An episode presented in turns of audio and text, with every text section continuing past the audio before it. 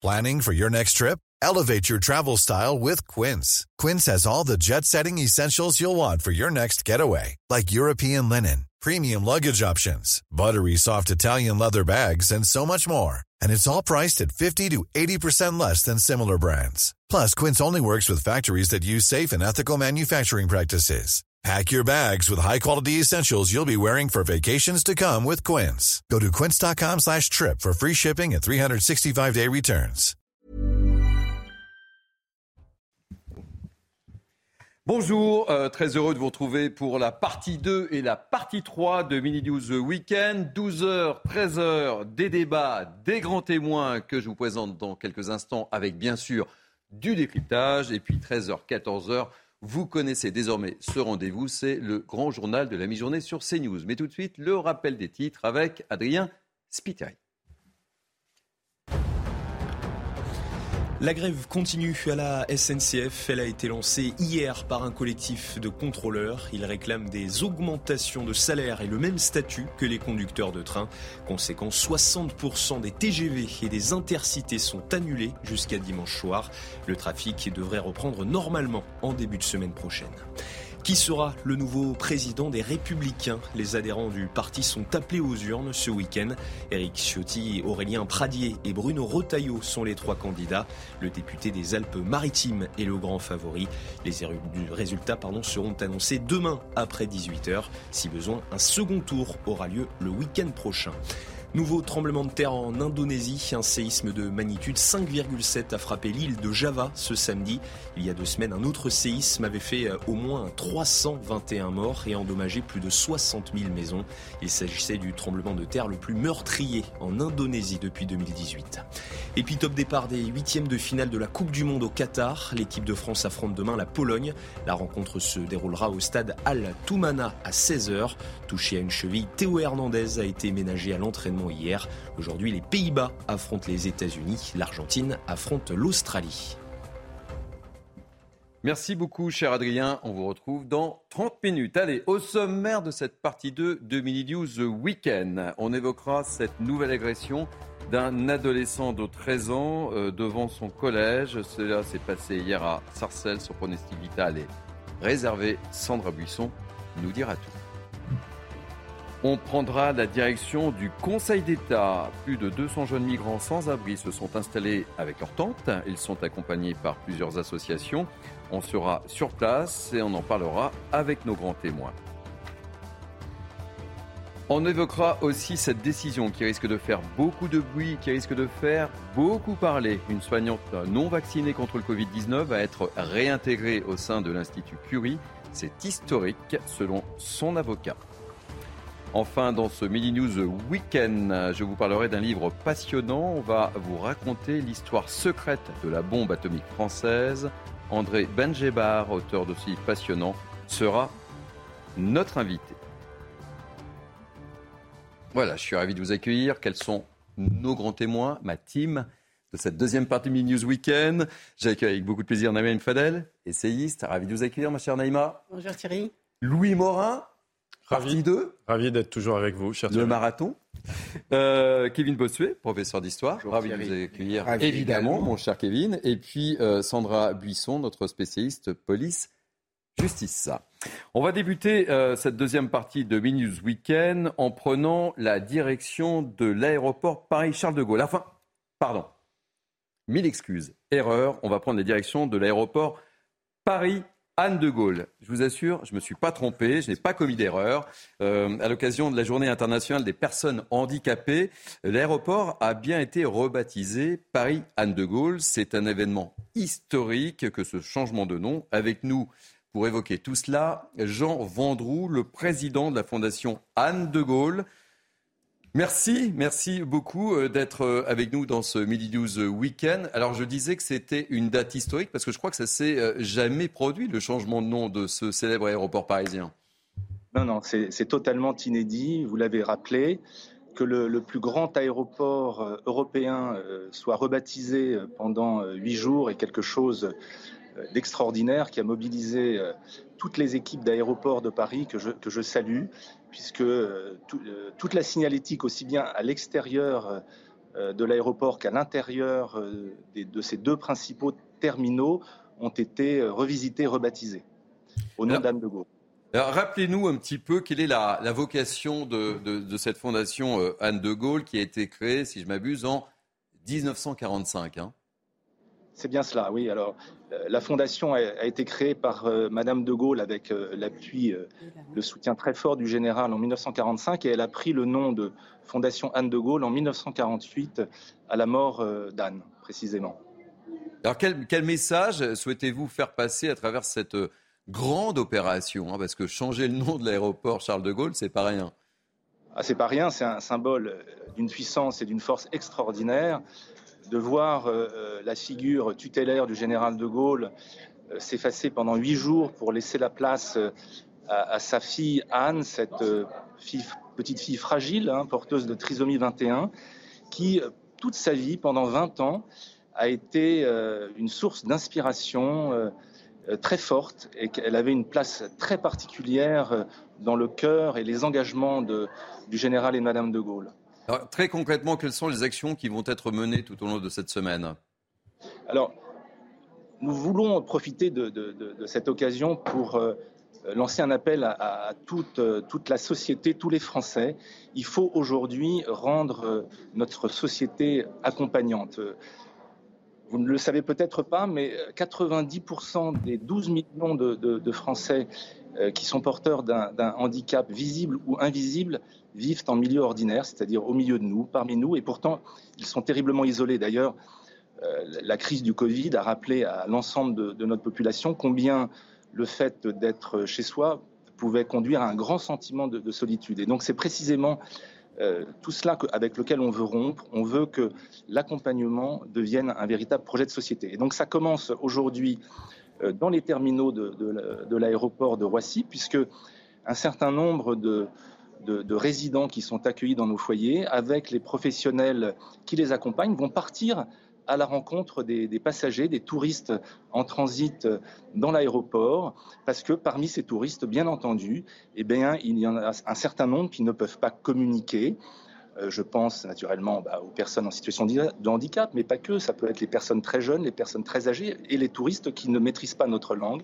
Eh bien, le personnel accompagnant de, Roissy va aller à la rencontre de, de ces passagers avec l'expertise, avec l'expertise, eh bien, des personnes handicapées elles-mêmes et des professionnels, du lien qui les, accompagnent au, quotidien. Donc, il y a un partage d'expertise, un partage d'expérience pour s'approprier des outils parfois très simples, mais qui permettent d'aller à la rencontre des gens et c'est le message que, nous voulons faire passer aujourd'hui.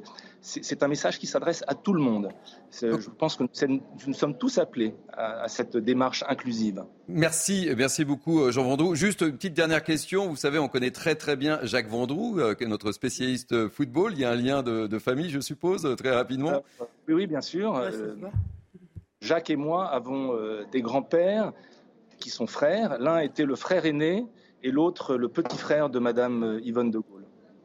Écoutez, merci mille fois d'avoir accepté d'être euh, notre invité dans le cadre de Midi 12 Week-end et, bon courage pour euh, cette semaine de sensibilisation si importante. Une petite réaction, petit tour de table sur cette opération, euh, très rapidement. Naïma Mfadel, Louis Morin, Kevin Bossuet moi, je trouve extrêmement important de, de, faire de telles opérations pour sensibiliser effectivement. Et puis, c'est un signe fort aussi qu'on donne aux, à ces personnes qui euh, ont un handicap et aux familles aussi. Donc je trouve que c'est extrêmement important euh, ce genre d'opération. Louis Morin. Oui, c'est de l'ordre du, du Opération hein. exceptionnelle hein, quand même. Hein. opération exceptionnelle, effectivement, à, retentissement international. Hein. et c'est là où effectivement c'est intéressant parce que évidemment c'est de l'ordre du symbole, mais ça permet aussi de rompre l'isolement des, des personnes handicapées et ça effectivement c'est extrêmement salutaire. Kevin Bossuet Oui, je trouve que c'est bien. Parfois, les symboles font avancer les choses. Donc là, c'est en effet un magnifique symbole. Et toujours avoir une pensée pour les personnes euh, dans cette situation. On, les on ne les oublie pas. On est évidemment euh, derrière elles.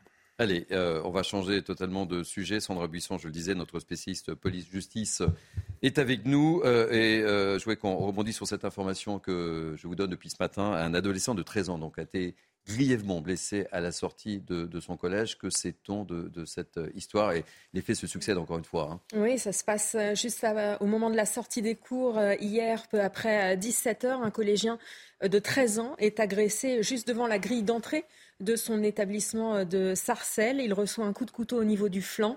Son pronostic vital est actuellement réservé. Il est hospitalisé à Necker, à Paris. C'est l'arrivée d'un professeur de sport qui fait fuir les trois assaillants alors que la victime, elle, se réfugie euh, dans l'enceinte du collège où elle euh, recevra les, premiers secours. Ce qu'on vient d'apprendre, c'est que l'un euh, des trois suspects qui étaient en fuite s'est présenté ce matin à la police et donc a été placé en garde à vue. On ne sait pas encore si c'est celui qui a été identifié comme étant un ancien élève de ce collège, un ancien élève qui aurait été exclu en octobre dernier suite à des faits de violence. La victime, elle, était arrivée euh, dans ce collège Voltaire au mois d'octobre après avoir quitté un autre collège de Sarcelles, après avoir été victime de faits d'extorsion. On vous retrouve dans le cadre du journal mi-journée de, CNews, Sandra, pour d'autres précisions. Je me tourne vers le professeur que, que vous êtes, Kevin Bossuet. Ça ne peut pas vous laisser totalement euh, insensible, ce genre de, de filière qui malheureusement se succède à la sortie des, établissements scolaires. Quoi. Non, ça ne me laisse pas insensible et ça ne m'étonne pas parce que cette montée de la violence, en tant qu'enseignant, je la constate depuis maintenant plusieurs années, puisque ça fait neuf ans que j'enseigne avec euh, des, élèves, euh, enfin certains élèves évidemment de plus en plus violents, avec aussi la montée de la violence gratuite. Parfois, on se rend compte que euh, les élèves sont excessivement violents pour des motifs qui nous nous apparaissent comme étant dérisoires et notre difficulté à lutter contre cela parce qu'on est dans une société de plus en plus violente. La violence est évidemment en dehors des, euh, établissements scolaires. Pendant longtemps, les établissements scolaires étaient des sanctuaires et aujourd'hui, on a du mal, en effet, à endiguer euh, cette dernière. Donc on fait ce que l'on peut. On travaille souvent avec les services de police, on travaille souvent avec les assistants euh, sociaux, on travaille souvent avec tout un tas de personnes pour essayer d'endiguer cela, mais malheureusement, on n'y arrive pas toujours et, aussi ce phénomène de harcèlement que nous, on constate de plus en plus. Au départ, moi, quand j'ai débuté, bon, il n'y a pas non plus très très longtemps, mais bon, bah, au départ, c'était des petits, c'était du harcèlement qui débouchait sur quelques insultes, qui débouchait sur quelques euh, insultes, notamment sur les réseaux sociaux. Sauf que maintenant, mais c'est une violence incroyable. Il y a même des élèves qui se sentent tellement en insécurité qu'ils prennent un couteau avec eux ou qu'ils prennent une arme pour se défendre. On en est quand même aujourd'hui là. Donc, euh, ce fait divers est de, ce que nous constatons aujourd'hui dans la société et ce que nous constatons, nous, malheureusement, euh, en tant qu'enseignants. Louis Morin, vous partagez cet, euh, avis Vous oui, le, cette, l'un des vrais insécurité qui monte autour des établissements scolaires euh Bien sûr. L'un des vrais problèmes, c'est qu'on a sous-estimé pendant des décennies ce qui se passait en réalité au sein des établissements scolaires. L'insécurité grandissante. On a considéré que c'était des enfantillages, que c'était des querelles d'enfants, que ça ne nécessitait pas de réaction judiciaire. Hein, euh, très souvent, on se disait, euh, vous inquiétez pas, on va gérer le problème en interne, on va même étouffer le problème au sein de l'établissement, hein, éviter que cela se traduise en justice. On voit aujourd'hui qu'il ne s'agit pas d'enfantillage, il s'agit d'une criminalité, d'une criminalité grandissante, avec des faits toujours plus violents, avec des auteurs toujours plus jeunes, à laquelle la justice des mineurs ne sait pas répondre. Cette criminalité, on ne sait pas y répondre. On n'a pas les structures adéquates, on n'a pas les sanctions pénales adéquates, et on continue, on continue de nier le problème. Il faut réformer la justice des mineurs, on le sait, ça fait des décennies que beaucoup le disent, mais rien n'est fait pour le moment. Naïm Fadel, euh, je suis sûr que vous allez me dire, ça passe aussi par l'éducation, l'éducation des parents. Exactement, c'est ce que j'allais vous dire. Vous me connaissez par cœur. Je vous connais non, mais euh, moi je crois que je crois qu'aujourd'hui ce n'est plus un fait divers. C'est ça qui est qui est dramatique. C'est vraiment un fait de société. Et pour avoir fait une tribune avec le docteur Maurice Berger et le, président de l'association des maires de France, David Lisnard, on parle nous aujourd'hui de décivilisation. C'est-à-dire qu'on se rend compte qu'il y a un ensauvagement de la de la société. Il y a une décivilisation où aujourd'hui les jeunes sont dans une telle violence qu'ils n'ont plus ils ne sentent même pas ce qu'ils font à, l'autre. Il n'y a plus d'antipathie. Et donc, pour moi, et là, c'est le collège, mais vous savez, vous avez des cas dernièrement, la semaine dernière, je crois, c'était un cas aussi en primaire. On a clairement aujourd'hui la problématique de la place et du rôle des parents. Je n'arrête pas d'en parler. C'est-à-dire qu'aujourd'hui, on n'a pas de politique familiale qui responsabilise et sanctionne les parents en fonction du comportement. Parce que là, on a affaire quand même à, un problème d'éducation, d'éducation des enfants et, de rôle des parents. Donc à un moment, si les parents ne peuvent pas, il faut mettre en place un accompagnement, ils peuvent demander de l'aide dans le cadre de l'aide sociale à l'enfance, mais aussi les sanctionner s'il y a un manquement grave. Et pour avoir travaillé dans les quartiers, je peux vous dire qu'il y a vraiment un manquement très grave en termes d'éducation. Quand vous trouvez des gamins qui traînent jusqu'à minuit alors qu'ils ont 8-9 ans, ce n'est pas normal. Quand vous trouvez des gamins qui sont enrôlés dans différentes villes, ce n'est pas normal. Donc il y a vraiment aujourd'hui à interroger cette place et ce rôle des parents. Mais il faut que vraiment l'État aujourd'hui se saisisse de cette question parce que je crois que le pire est à venir. Un dernier mot. Euh, et, le problème, c'est aussi le problème, c'est aussi l'idéologie de beaucoup de professeurs, parce que dès qu'on met en avant, par exemple, des sanctions pour les parents qui sont démissionnaires, tout de suite, c'est horrible. C'est le début du fascisme. Dès qu'on raconte qu'il faut peut-être enlever certains élèves des classes, parce que sinon on ne peut plus enseigner correctement avec deux, trois perturbateurs, tout de suite, on remet en cause le droit à l'éducation euh, pour tous. Sauf que quand vous avez un élève perturbateur, le droit à l'éducation pour tous se transforme en droit à l'éducation pour personne. Donc moi j'entends beaucoup de collègues en effet nous raconter qu'aujourd'hui la violence est terrible, etc. Mais peut-être que leur idéologie est aussi responsable de ça. La culture de l'excuse euh, et le laxisme, ce n'est plus possible. Alors, euh, on voit bien que les pays nordiques en sont revenus qui sont aujourd'hui des gouvernements euh, social-démocrates et qui aujourd'hui en sont revenus et qui sont devenus et qui ont mis en place une politique extrêmement ferme qui responsabilise les parents. Il faut savoir que les pays nordiques, pays de gauche, hein, parce que les cris d'orfraie viennent souvent de la gauche, aujourd'hui n'hésitent pas à baisser les allocations familiales quand il y a un enfant délinquant, expulsion des familles quand il y a de la délinquance dans le quartier. Donc vous voyez bien qu'il suffit d'une vraie volonté, parce qu'à un moment, il y a une réalité, que cette réalité, il faut la voir et ne plus être dans le déni, parce que la population aujourd'hui vit cette situation. Et je vais même vous dire, c'est non, euh, à personne en danger quand on n'intervient pas sur ces familles. L'un des problèmes également, hein, euh, excusez-moi Thierry, c'est la temporalité des sanctions. C'est-à-dire que très souvent, les sanctions arrivent trop tard le temps de l'instruction judiciaire est extrêmement long. Il faut des sanctions immédiates. Désormais, maintenant, euh, ça se passe en deux temps. Vous avez d'abord euh, une euh, audience de culpabilité qui arrive très vite après les faits, quelques semaines seulement, où on détermine si euh, le suspect euh, est coupable des faits reprochés. Et ensuite, sous 6 à 9 mois, il y a une audience pour fixer la peine. Mais excusez-moi. Effectivement, cette réforme, elle a été voulue justement pour que ça aille plus vite pour la justice. Et il est urgent d'agir là. Et, je, suis, je suis évidemment, je, je, partage tout ce que vous venez de dire, mais quelques semaines et 6 à 9 mois pour un mineur, c'est une éternité. Mm. Il a le temps de récidiver 4, 5, six fois en quelques mois. En l'occurrence, entre-temps, il peut, je pense à une affaire récente où on a suivi effectivement les, trois adolescents qui ont agressé une, une octogénaire à, Cannes. Euh, ça s'est passé euh, au mois d'août, euh, mi-août. ils ont l'audience de culpabilité a eu lieu cette semaine. Depuis les faits, ils étaient en centre éducatif fermé. L'un d'entre eux a été relaxé, les deux autres ont été jugés coupables et en attente donc de cette audience pour fixer la peine. Il reste dans l'enceinte du centre éducatif fermé. Donc ils ne peuvent pas réitérer entre deux. Dont, dont, on manque cruellement de, place hein, dans les centres éducatifs fermés. C'est juste pour dire qu'ils ne sont pas livrés à eux-mêmes et, qu'ils ne peuvent pas réitérer puisqu'ils restent en, CEF. Cela, non, parce que l'affaire a été médiatisée. Mais combien sont laissés en liberté euh, pour, euh, pour autant d'affaires? Allez, on va changer de sujet. Euh, Sandra Buisson, je vous remercie. Euh, vous revenez euh, bah, à 13h hein, pour le journal. vous suivez évidemment cette, affaire pour, pour CNews.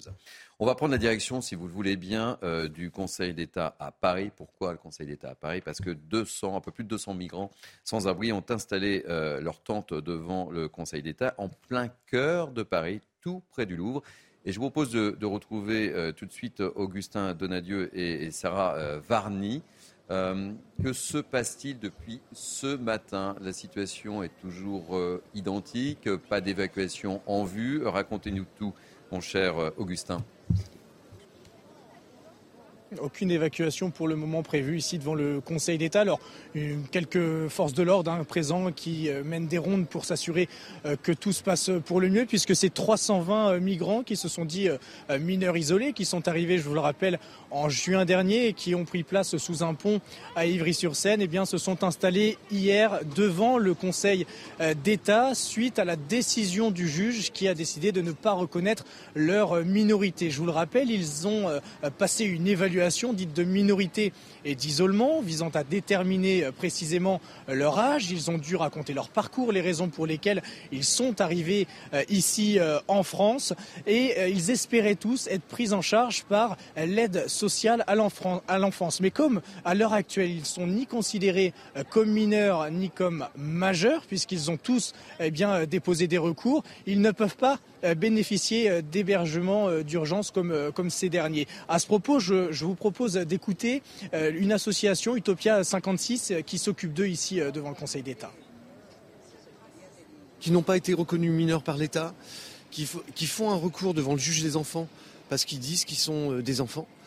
Et pendant ce temps-là, en fait, eh ben, ils sont laissés à la rue. Donc ça peut durer entre 4 mois et 18 mois. On les appelle les nini, ni mineurs, ni majeurs. Ils sont dans un flou juridique, dans un trou juridique. Ça dure depuis des années. Ça se passe à Paris, mais sur tous les départements de France. Et c'est des milliers d'enfants qu'on laisse à la rue. Comme ça, M. Darmanin va pouvoir dire demain, regardez, les exilés sont les délinquants. Ces jeunes sont considérés comme des migrants, comme des menteurs, et on ne prend pas en compte leurs paroles.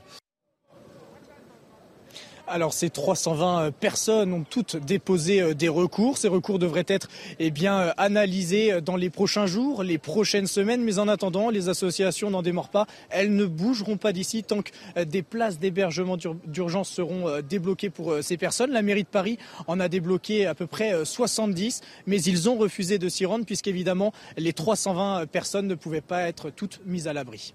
Merci pour toutes ces précisions, euh, Augustin Donadieu. On suit évidemment l'évolution de cette situation avec euh, précision sur CNews. Et je rappelle que vous êtes accompagné par Sarah Varni. Euh, Naïma Mfadel, là, ils sont situés, ces migrants, au cœur de Paris, à côté du musée du Louvre. Enfin, bon, voilà, c'est au cœur de Paris. C'est une situation en fait, de forcing qui est faite par Utopia. Il faut savoir que Utopia, c'est une association d'extrême gauche qui distribue des tentes, qui en fait manipule les migrants.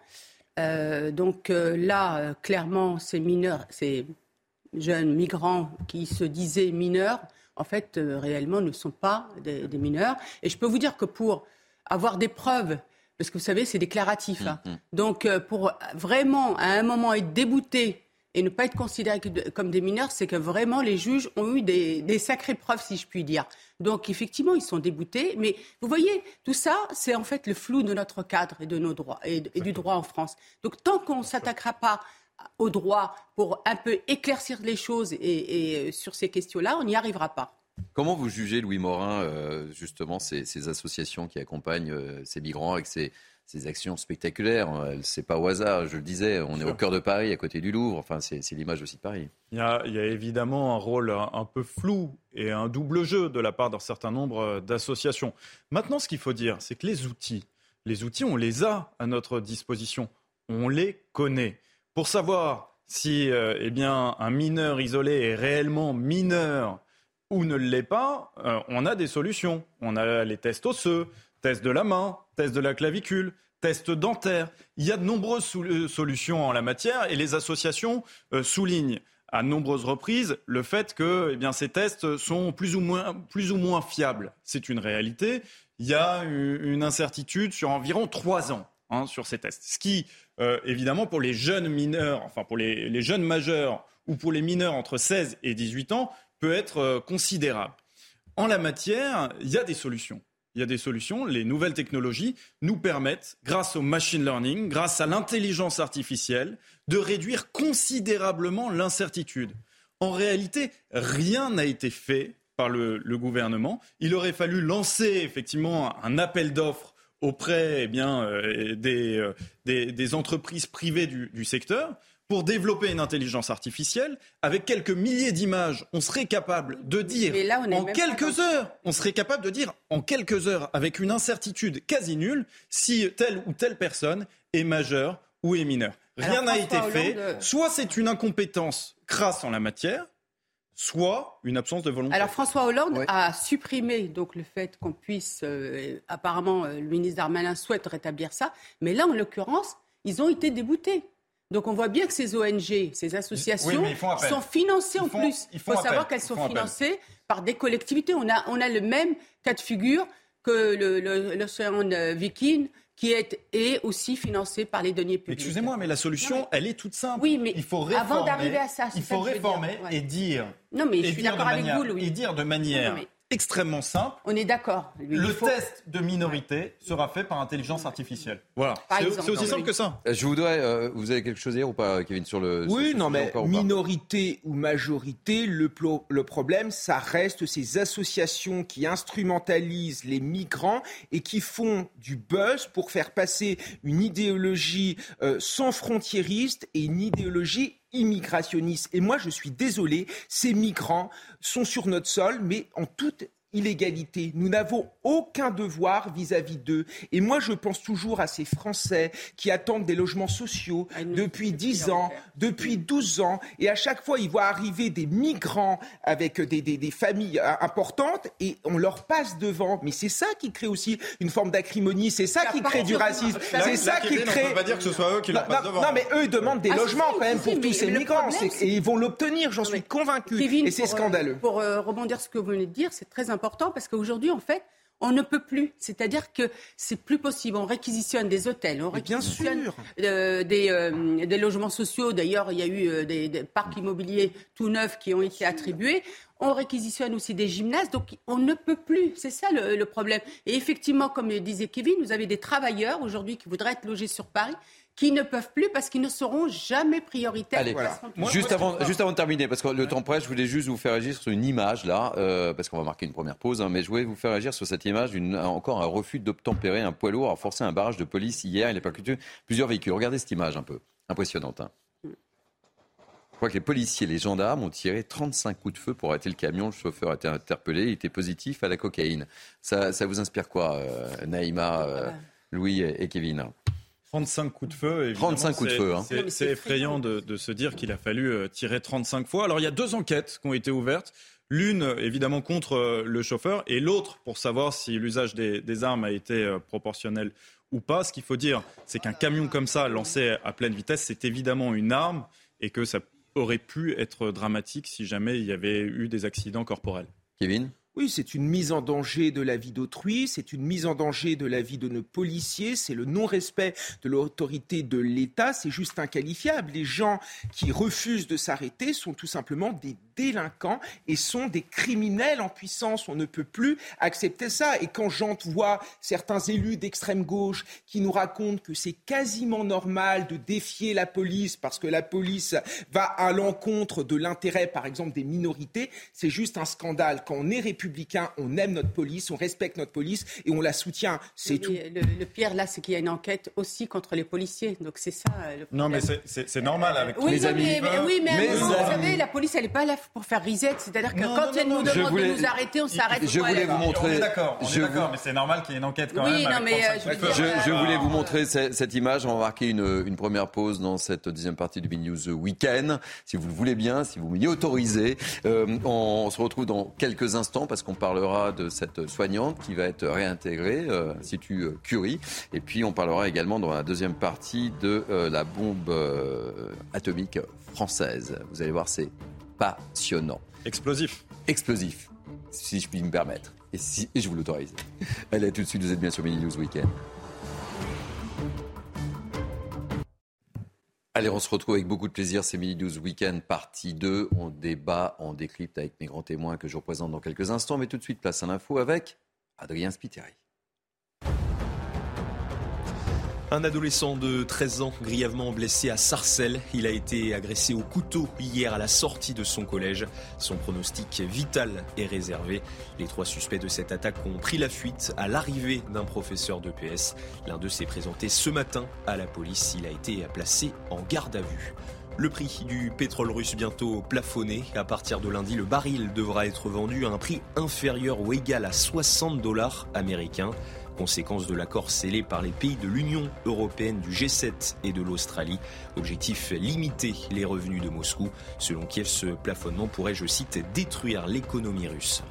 Et puis 90% de la population mondiale présente une forme d'immunité au Covid-19, annonce du directeur général de l'Organisation mondiale de la santé hier. Elle s'explique par les infections antérieures et à la vaccination massive.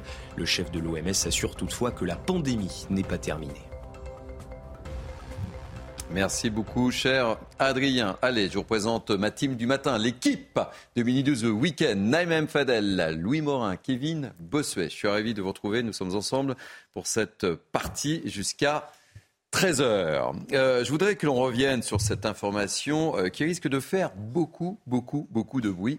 J'aimerais également vous entendre sur cette, euh, sur cette affaire. On apprend qu'une soignante non vaccinée euh, va être réintégrée provisoirement et touchera même des arriérés de salaire. Euh, une sophrologue qui travaille à l'Institut Curie depuis une trentaine d'années. C'est une décision de justice provisoire, certes, le temps que l'affaire soit jugée sur le fond.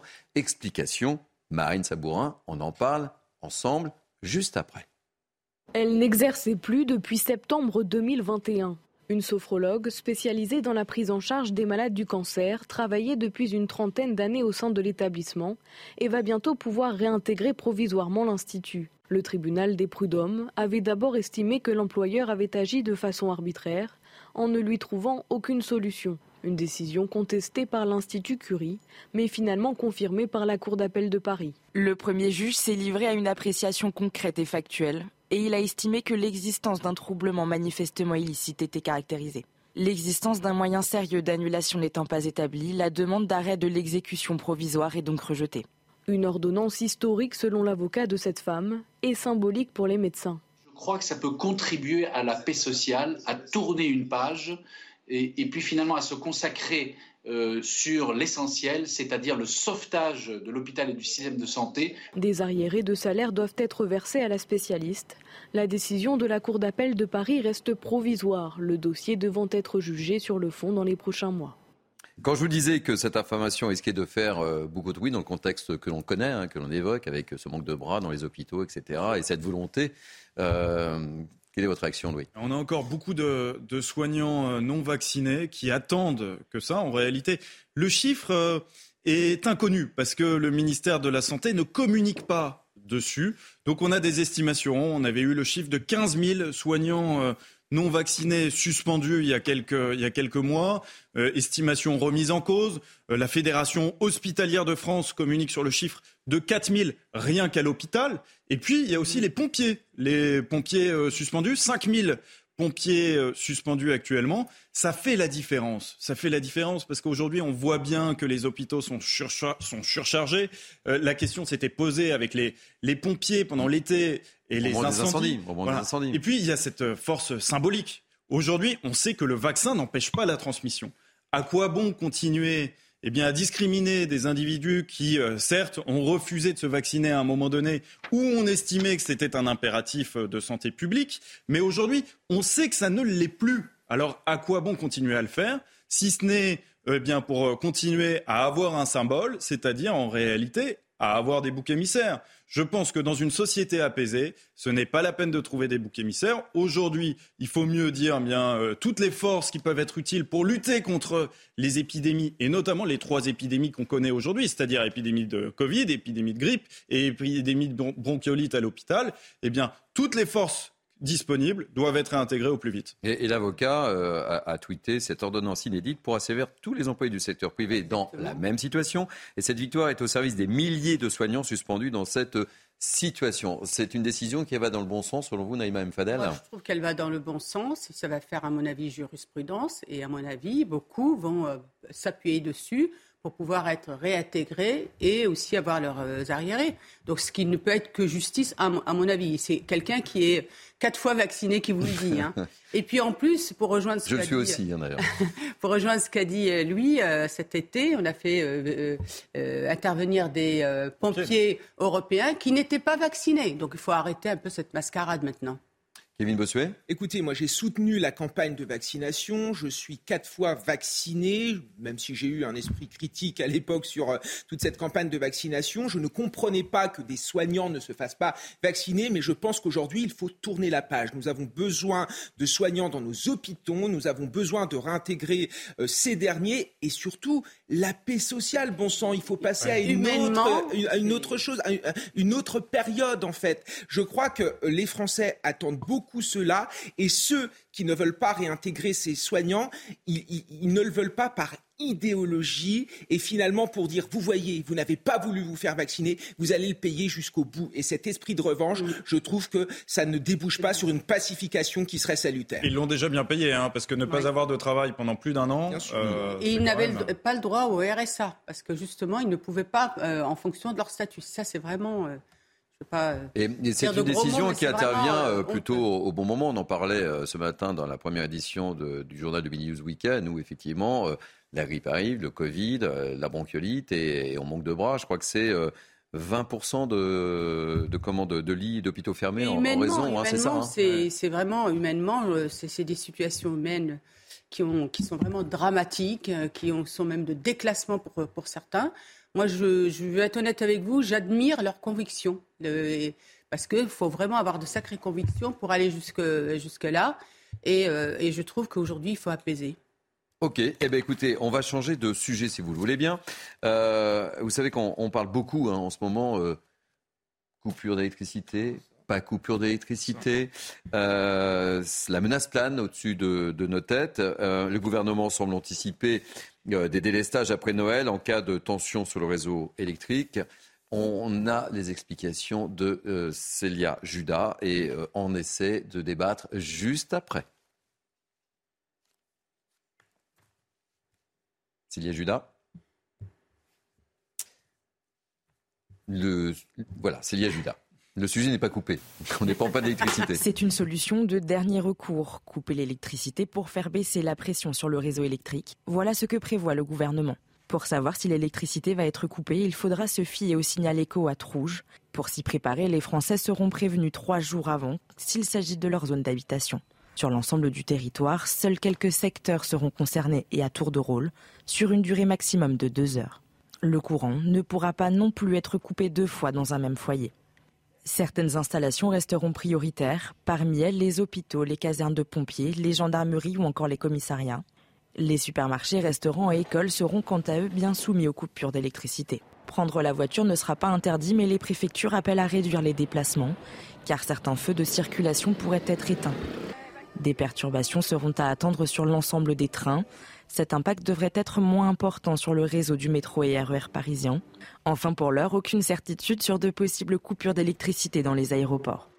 Alors, coupure, pas coupure, euh, quel est un petit peu votre état d'esprit et cette menace qui plane sur nos têtes Non, mais pour moi, pour moi, c'est la tiers-mondisation de la France. L'image de famille qui s'éclaire à la bougie, on a vu récemment cela où? Ben, En Ukraine, on n'a pas vu ça en Allemagne ou en France. Moi, je trouve que c'est incroyable. Et surtout que cette semaine, moi j'ai vécu un truc insupportable dans le RERC où il y avait une panne électrique où on, nous a fait attendre pendant deux heures et finalement on nous a fait descendre sur les voies pour rejoindre euh, la gare RER e la plus proche. Enfin, c'était juste incroyable. Et de manière générale, j'entends les politiques nous raconter qu'on ne peut pas faire autrement, qu'il faut avoir un esprit national, qu'il faut se serrer la ceinture. Mais pourquoi nous en sommes là? Tout simplement parce que nous n'avons pas eu une politique énergétique euh, efficiente sur le long terme.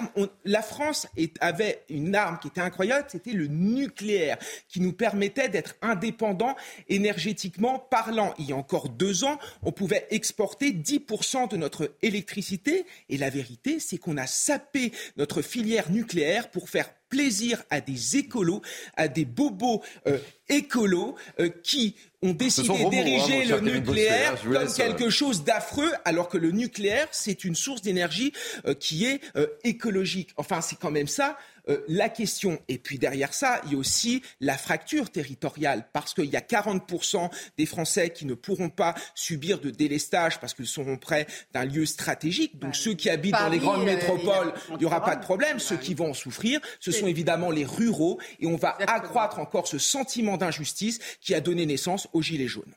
Naïm Fadel, quel est votre ressenti là, par rapport à cette menace qui plane sur nos têtes là? Par rapport à ce que vient de dire euh, Kevin, on peut aussi s'interroger du coup, parce qu'il y a une, inéquité de traitement du citoyen, euh, puisqu'il ne sera pas également euh, servi par l'État. Donc là, il y a une, à mon avis, ça va faire pas mal réagir. Moi, j'ai beaucoup d'inquiétudes et autour de moi, il y a beaucoup de gens qui sont inquiets. J'ai des personnes âgées, des, des personnes qui ont des petits, qui se demandent comment ça va se passer. Et puis après, il y a les ascenseurs, il y a les feux, il y a effectivement aussi les portails. Alors on se dit, mais oh là là, à partir du moment. Oui, ou les, personnes qui sont hospitalisées euh, chez elles, sous assistance respiratoire, etc. mais normalement, ils ne sont pas concernés, mais en fait, euh, on, peut, on peut effectivement s'inquiéter parce qu'il y aura toute une démarche à faire. Nous dit euh, on, maîtrise la situation. Je ne suis pas certaine. D'ailleurs, vous avez bien vu euh, l'épisode Covid, comment euh, c'était au contraire pas très bien maîtrisé. Donc il y a beaucoup d'inquiétudes. Et puis c'est vrai qu'on subit les conséquences, en fait, encore une fois, d'une politique hasardeuse, d'une politique pour plaire.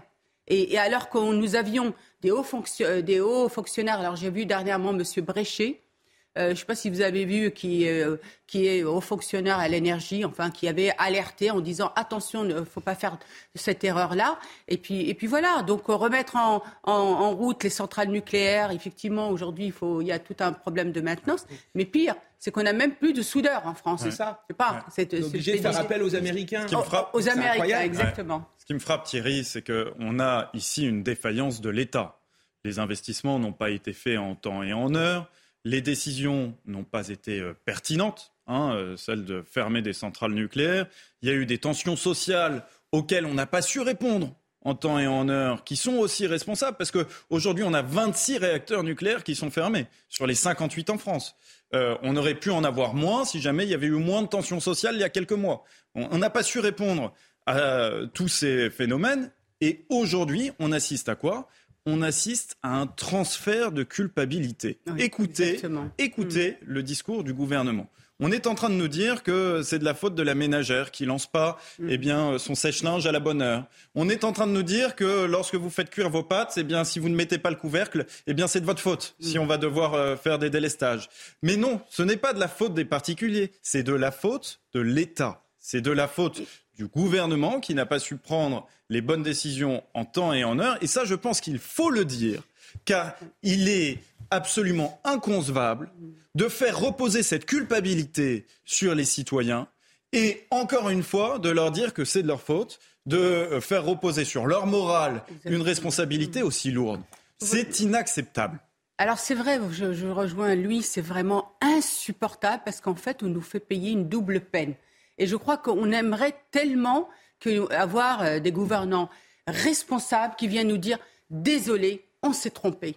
On vous demande de bien vouloir nous excuser. Alors je sais, hein, Kevin, vous me regardez, oh. que, que, je suis euh, un peu naïve, mais, mais, mais le, politique dans ce cas-là, ça nous ferait du bien. Euh, ça ferait du bien à la démocratie. On sort grandi et la démocratie, effectivement, Kevin, en sort grandi. Je crois que le grand, mea culpa, le grand mea culpa serait nécessaire. Alors justement, euh, puisque un on est pour dans Noël, hein. Puisqu'on est dans, dans, dans, cette thématique, je, vous l'avez sans doute remarqué, je ne sais pas si vous avez commencé à faire vos courses de Noël, euh, mais les prix explosent au, supermarché, plus 12% euh, en, en, moyenne sur un an, et malheureusement ce n'est probablement que le début. Je vous propose de regarder ce reportage de Michael Chailloux avec le récit d'Augustin Donadieu, on en parle juste après. Jusqu'où grimpera le prix de votre caddie de course? Après une hausse de 12% cette année, le prix de l'alimentaire devrait continuer d'augmenter. Une conserve de fruits de marque distributeur, par exemple, passerait de 1,94€ à 2,34€. Le filet de poulet, lui, passerait de 3,55€ à 4,01€. La grande distribution craint une baisse de la consommation. Faire attention à ce qu'il n'y ait pas une déconsommation globale, parce que ça poserait des vrais problèmes, notamment pour toutes nos filières agricoles et agroalimentaires françaises. À l'heure des négociations annuelles avec la grande distribution, les industriels veulent vendre plus cher leurs produits pour atténuer la hausse du coût de l'énergie. L'énergie, tout le monde la paye. On, ne parle plus d'évolution en termes de pourcentage, on parle d'évolution en termes de coefficient. Quand vous avez la facture énergétique qui augmente, maintenant c'est par 3 ou par 4. Et ça, c'est un fil rouge pour l'ensemble de l'industrie. Et il faut absolument faire en sorte que nos industries puissent avoir euh, une prise en compte correcte de ce facteur-là. Les premiers maillons de la chaîne, eux, demandent la pleine application de la loi Egalim 2 destinée à protéger la rémunération des agriculteurs. Aujourd'hui, cette loi n'est pas complètement respectée. Par exemple, mon coût de production en un an est passé d'environ 5,25 du kilo de carcasse à 6,80 euros. Et aujourd'hui, je vends mes, animaux difficilement 6,10 euros. Donc il manque, de toute façon, depuis une quinzaine d'années, on voit qu'il manque systématiquement pour ma race au minimum 50 centimes du kilo de carcasse. Les négociations entre industriels et grandes distributions doivent s'achever en février 2023. Oui, une petite réaction. Euh, je voudrais d'abord euh, accueillir avec euh, beaucoup de plaisir André Benjebar qui va tout nous dire sur l'histoire secrète de la bombe atomique française. On est ravis de vous accueillir avec la team de Mini News Weekend.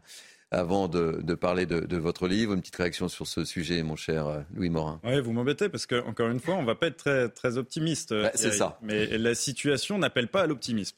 Euh, l'inflation moyenne constatée sur un an, 12% en octobre sur les produits alimentaires, pourrait atteindre jusqu'à 20%. Donc la question, le pire est-il à venir? Oui, mais oui, mais excusez-moi, mais c'est logique. À partir du moment où vous avez une inflation des prix du gaz, une inflation sur le prix de l'électricité, que vous devez faire des revalorisations salariales parce que les salariés demandent, à juste titre ou pas, mais que leur salaire soit réindexé et refusent l'idée même euh, d'une prime. Eh bien, forcément, lorsque vous êtes une entreprise, si vos coûts de production augmentent, vous êtes obligé de répercuter les coûts de production sur les prix que vous proposez. Pourquoi? Parce que l'entreprise, tout simplement, n'a pas tant de marge mmh. que ça. Dans la grande distribution, le taux de marge euh, sur le résultat, euh, le résultat net par rapport au chiffre d'affaires, c'est 1 à 2 Évidemment, ça ne peut pas absorber euh, toutes les hausses qu'on vient de dire. Et puis, il y a une réalité aussi, c'est que si vous cessez de rémunérer le capital, eh bien, je vais vous faire une confidence, mais le capital, vous n'en avez plus, parce qu'on ne vit pas en autarcie. Donc, on est là aussi en concurrence. Il y a une concurrence internationale pour attirer les capitaux. Et donc, on voit bien qu'on est dans une situation euh, assez limitée. Il n'y a que deux solutions en réalité. C'est que, un, il faut cesser l'inflation euh, à la source, à la source, et ça, on en a déjà parlé euh, beaucoup. De nombreuses fois sur ce plateau. Voilà, c'est au niveau de la, BCE. Et puis deux, il faut peut-être éviter d'indexer euh, les salaires sur l'inflation, euh, temporairement en tout cas. Il faut probablement le faire davantage au niveau de, primes. Allez, mes amis, je voudrais juste un, mot. quelque chose. On nous parle de 12%. Alors, je vais vous donner quelques chiffres que j'ai pris en faisant mes courses. Viande surgelée, 29%. Les essuie-tout, 25%. Les pâtes, 20%, sachant que les pâtes, c'est quand même le, euh, une, denrée qui est en général, euh, voilà, on, l'utilise plus souvent. Euh, le beurre, 17%. Le beurre, vous vous rendez compte, 17%. Les œufs, les œufs, 16%. Vous imaginez? La viande, 30%. Non mais... Mes amis, euh, nous accueillons avec nous André euh.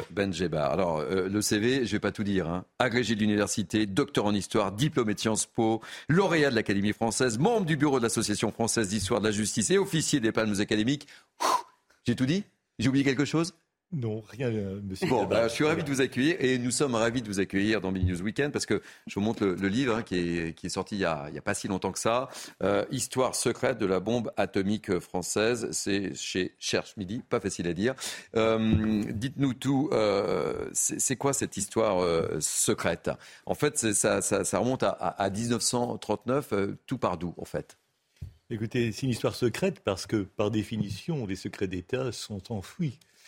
Sont enfuis dans des, euh, je dirais, avec des règles d'ailleurs euh, juridiques très strictes qui empêchent euh, souvent le chercheur d'avoir accès à, ses, je dirais, à ses savoirs. Le paradoxe de l'histoire, et c'est même Sa Majesté, cher Monsieur Cabane, c'est qu'en vérité, nous serons peut-être dans quelques années, 50 ans selon, 60 ans, 70 ans selon le cas, ce qui se passe exactement aujourd'hui. Et le paradoxe de l'histoire, c'est que, et Sa Majesté, c'est qu'on découvre des années après, très longtemps après, euh, en quelque sorte les réalités. Puisque par définition, surtout dans un domaine qui est celui de l'armement, par définition, les choses sont sous le boisseau. Et qu'il est très difficile de les obtenir. Et donc, j'ai eu cette chance, euh, je dirais, en 1995-96, euh, j'ai été encore au ministère de la Défense, qu'on m'a, je dirais, incité, encouragé et désigné même pour écrire cette histoire à la suite de la, du dernier essai nucléaire qu'avait euh, ordonné le président Chirac. Et c'est dans ces circonstances que j'ai pu, en quelque sorte, ouvrir euh, des dossiers qui ne l'étaient pas. Et surtout, aussi une chose qui est désormais impossible, les bâtisseurs de la, de, la bombe sont morts, ils ont mmh. disparu. Et j'ai eu la chance, avant qu'il ne rejoigne un autre monde, qu'il me confesse énormément de choses qu'il n'avait pas osé dire. Alors, ce qui est important de dire, c'est que tout est parti d'un homme. Euh, on a commencé tout à l'heure cette partie euh, de Billy News Weekend avec l'aéroport Charles de Gaulle qui est rebaptisé Anne de Gaulle, et tout est parti de De Gaulle, en fait. Alors, De Gaulle, euh, c'est l'aphorisme, je dirais, de Goethe. vous savez, Goethe disait que penser c'est facile, agir c'est difficile, mais le plus difficile, c'est en vérité d'agir selon sa pensée. C'est-à-dire mettre en action la pensée et, je dirais, la décision, c'est des choses les plus difficiles qui soient chez l'être humain. De Gaulle, c'est simple, hein. écoutez, je le connais bien, je l'ai fréquenté si longtemps, euh, je dirais non pas physiquement, mais par les archives. Mhm. De Gaulle est quelqu'un qui a éprouvé ce que c'est la guerre, vraiment physiquement ce que c'est la guerre. Euh, euh, une anecdote toute simple, mais lorsqu'il lit sa correspondance de Verdun, sa mère lui dit Mais enfin, Charles, que fais-tu à, à, me demander tout le temps des gants? Et il lui répond Chère maman, je marche beaucoup à quatre pattes. Mhm. Et donc, deuxièmement, euh, non seulement il a, éprouvé la guerre à Verdun, mais il a éprouvé également la guerre en 40. Mhm. Autrement dit, c'est un homme, euh, justement, c'est une génération politique, à part un peu François Mitterrand, qui n'a pas eu le même destin dans notre Ve République. Mais le seul homme qui a éprouvé ce que c'est à la fois être un capitaine, un capitaine au sens, je dirais, traditionnel du terme, et un théoricien au sens de la politique, c'est De Gaulle. Alors lui, il voulait, il voulait cette frappe nucléaire, mais quand on lit votre livre, on se rend compte que les Américains, ils n'avaient pas très envie que la France se dote de cette arme nucléaire. Ils n'ont pas facilité la tâche. Oui, alors justement, euh, euh, quand il discute avec Eisenhower, De Gaulle euh, se plaint en disant que les Allemands ont eu une guerre en 70, on a eu la guerre de 14, on a eu la guerre évidemment de 40. Et il dit ça, ils vont recommencer. Et Eisenhower lui dit Mais non, mais non, mon général, vous inquiétez pas, cette fois-ci, il y a la bombe. Et toutes les, données de la guerre, on, en changé. C'était effectivement une rupture radicale que la création de la bombe atomique. Mais De Gaulle sait aussi, euh, par expérience, que les armées, notamment de, delà de Tassini, les 500 000 hommes qu'on avait en 1944, eh bien, n'ont pas, pas été dotés de toutes les armes que pouvaient nous fournir les Américains. Et De Gaulle dit, dès qu'il arrive aux affaires en 1959, à l'IHEDN, c'est-à-dire à l'Institut des autres études euh, de, la défense nationale, il dit qu'il faut que la défense soit française. Alors, on, parlait tout à l'heure avec, euh, avec mon, équipe euh, qui, m'accompagne que, que, le nucléaire était une force pour, pour la France et qu'évidemment, avec tout ce qui se passe, c'est un petit peu moins le cas. Alors que c'était une, on avait un vrai positionnement par rapport à ça. Alors euh, justement, votre émission précédente, j'ai écouté euh, ce que vous disiez. Ce qui est étonnant, euh, c'est qu'on ne fait pas, on ne fasse pas assez le parallèle de ces sœurs siamoises. On appelait l'arme atomique et l'industrie nucléaire électrique exactement comme des sœurs siamoises. Et c'est ce qui a permis en quelque sorte de dissimuler et que personne ne comprenne vraiment ce qui se passait parce qu'au fond, au départ, c'est un tronc commun. Et la divergence entre faire une arme et faire en quelque sorte de l'électricité n'arrive que tardivement. Et ce qui est extraordinaire, c'est que l'émission que vous avez faite tout à l'heure sur la pénurie, en quelque sorte, d'énergie euh, à laquelle nous sommes confrontés, est une, anomalie parce qu'en vérité, dans un premier temps, il y a eu presque une unanimité dans notre classe politique pour faire de l'énergie nucléaire. C'est ce que disait d'ailleurs un jour, on disait au président Giscard, euh, le chancelier allemand, lui dit Mais enfin, comment vous faites en France? Bah, Il dit C'est simple, c'est les communistes et les gaullistes, pour des raisons complètement différentes, les uns pour l'énergie, les autres pour l'arme, qui ont en quelque sorte collaboré pour faire cette épopée nucléaire française qui est absolument exceptionnelle. Et, François Mitterrand a joué un rôle important dans le nucléaire, vous le précisez dans votre livre aussi. Alors, François Mitterrand... Dans le contexte politique actuel, ça a du sens. Alors François Mitterrand, ce qui est extraordinaire, c'est que il faut le dire et le répéter, euh, bien sûr, il a eu deux mandats complets, donc il a pu euh, donner l'ordre de tir de 88 tirs. De tous les présidents de la République, il n'y en a aucun qui a donné plus d'ordre nucléaire, hmm. d'ordre de tir nucléaire que, le, François Mitterrand. Ça a du sens ce que vous dites aujourd'hui. Hein. ça, a énormément de sens parce que quand il était dans l'opposition, et notamment on a une campagne de 1967, où il critique ouvertement la bombe. Mais dès qu'il est arrivé en quelque sorte aux affaires, Mitterrand a une position gaulliste. Et on le sait d'une manière certaine, parce que son discours au Bundestag, à Borde, hmm. pour le 20e anniversaire du traité, euh, je dirais, de l'Élysée, il dit, écoutez, qu'on le déplore, ou qu'on l'approuve, l'arme atomique est incontournable parce que c'est une arme de, au fond de paix. Alors euh, j'aurais 10 000 questions encore à vous poser, mes invités aussi. Euh, mais dernière question, euh, avec le conflit en Ukraine, on voit que ce bluff du nucléaire, il est omniprésent plus que jamais. Poutine menace l'agression nucléaire. Alors le grand paradoxe de l'histoire nucléaire des, soviétiques que je, que je maîtrise assez, c'est que pendant très longtemps, les soviétiques ont été absolument opposés à l'arme nucléaire. Ils ont fait ce qu'on appelait le, protocole de Stockholm en disant non, surtout pas à l'arme nucléaire. Mais dès qu'ils sont devenus, euh, je dirais, possesseurs complets de la, panoplie, ils l'ont utilisé deux fois, d'une manière en bluff. Ils l'ont utilisé en 1956. Au moment, évidemment, de l'affaire de Suez, nous avons les témoignages certains que le Politburo dit aux Anglais et aux Français ne vous amusez pas à ça sans s'en utiliser la bombe atomique. Et ils ont recommencé en 62 avec Cuba. Et donc, au fond, il y a un continuum complet dans la politique diplomatique de, Poutine qui ne fait que chausser, lui aussi, les armes ou les arguments de ses prédécesseurs. Eh bien écoutez, merci, c'est passionnant en tous les cas, 500 pages pour tout savoir, l'histoire secrète de la bombe atomique française. On était euh, ravis de vous accueillir, André euh, et c'est sorti au Cherche Midi. Mes amis, merci. Euh, Louis, vous nous quittez, vous ne faites pas les deux heures et demie. Non, je vous quitte, euh, je vous quitte Thierry. Et à très bientôt. Naïma, vous restez à mes côtés. Kevin. Avec plaisir. C'est passionnant, hein ah, oui, Je vais lire le, livre euh, avec grand plaisir. Ça m'a beaucoup intéressé. en tant que professeur d'histoire, je me Ah, mais évidemment. Allez, on va marquer une pause. On se retrouve dans quelques instants pour le grand journal de la mi-journée. Vous êtes bien sur CNews. À tout de suite. Bonjour. Deuxième partie euh, de Midi 12 Week-end. Nous sommes ensemble jusqu'à 14h. Vous connaissez euh, le rendez-vous. C'est le moment de votre grand journal jusqu'à 14h. Soyez les bienvenus. Et tout de suite, voici les titres. C'est une première en France. Une soignante non vaccinée contre le Covid-19 va être euh, réintégrée au sein de l'Institut Curie où elle travaillait. C'est historique selon son avocat. On saura tout avec Marine Sabourin. Le cocktail euh, de la rentrée, Covid, grippe et maintenant bronchiolite, trois épidémies qui frappent simultanément la France et qui mettent encore une fois nos hôpitaux à l'épreuve. La situation est certes inédite, mais au bout de trois ans de crise sanitaire, comment nos établissements de santé peuvent-ils encore subir chaque vague épidémique On en parle avec mes grands témoins.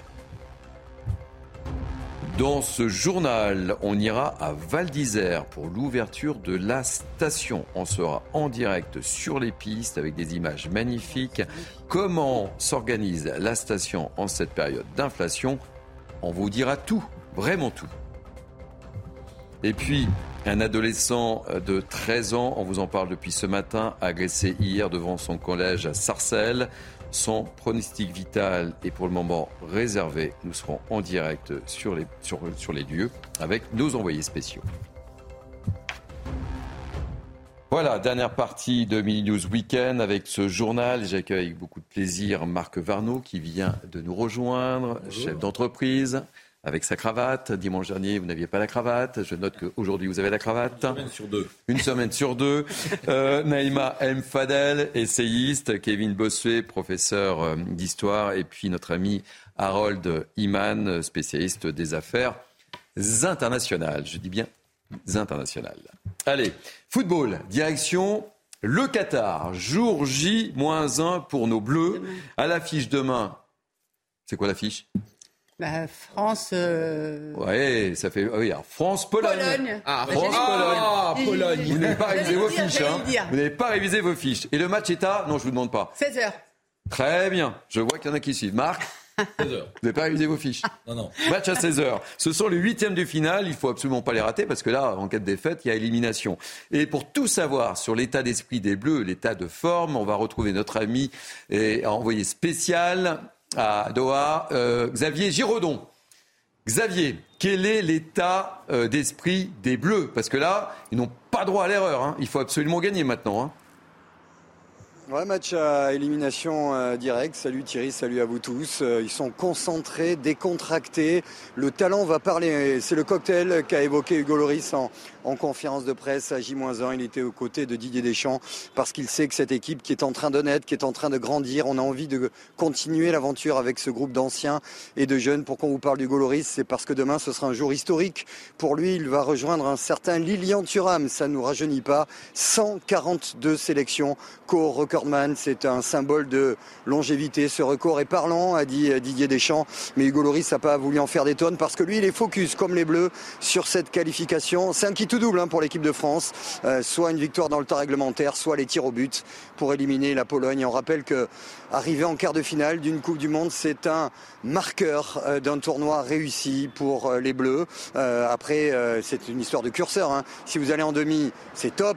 Si vous êtes en finale, c'est génial. Et l'apothéose en cas de victoire finale d'être l'équipe, la première hein, depuis 40 ans qui arriverait à succéder euh, depuis 60 même, c'était le Brésil dans les années 60 qui avait réussi à enchaîner deux Coupes du Monde de suite. Bref, une équipe de France tranquille, sereine, comme elle l'a été d'ailleurs après les deux victoires et après la défaite face à la Tunisie. Il va faire chaud un peu plus parce qu'on jouera dans l'après-midi ici à Doha. Mais l'équipe de France est prête, croyez-moi, pour faire un gros gros match avec les titulaires face à la Pologne.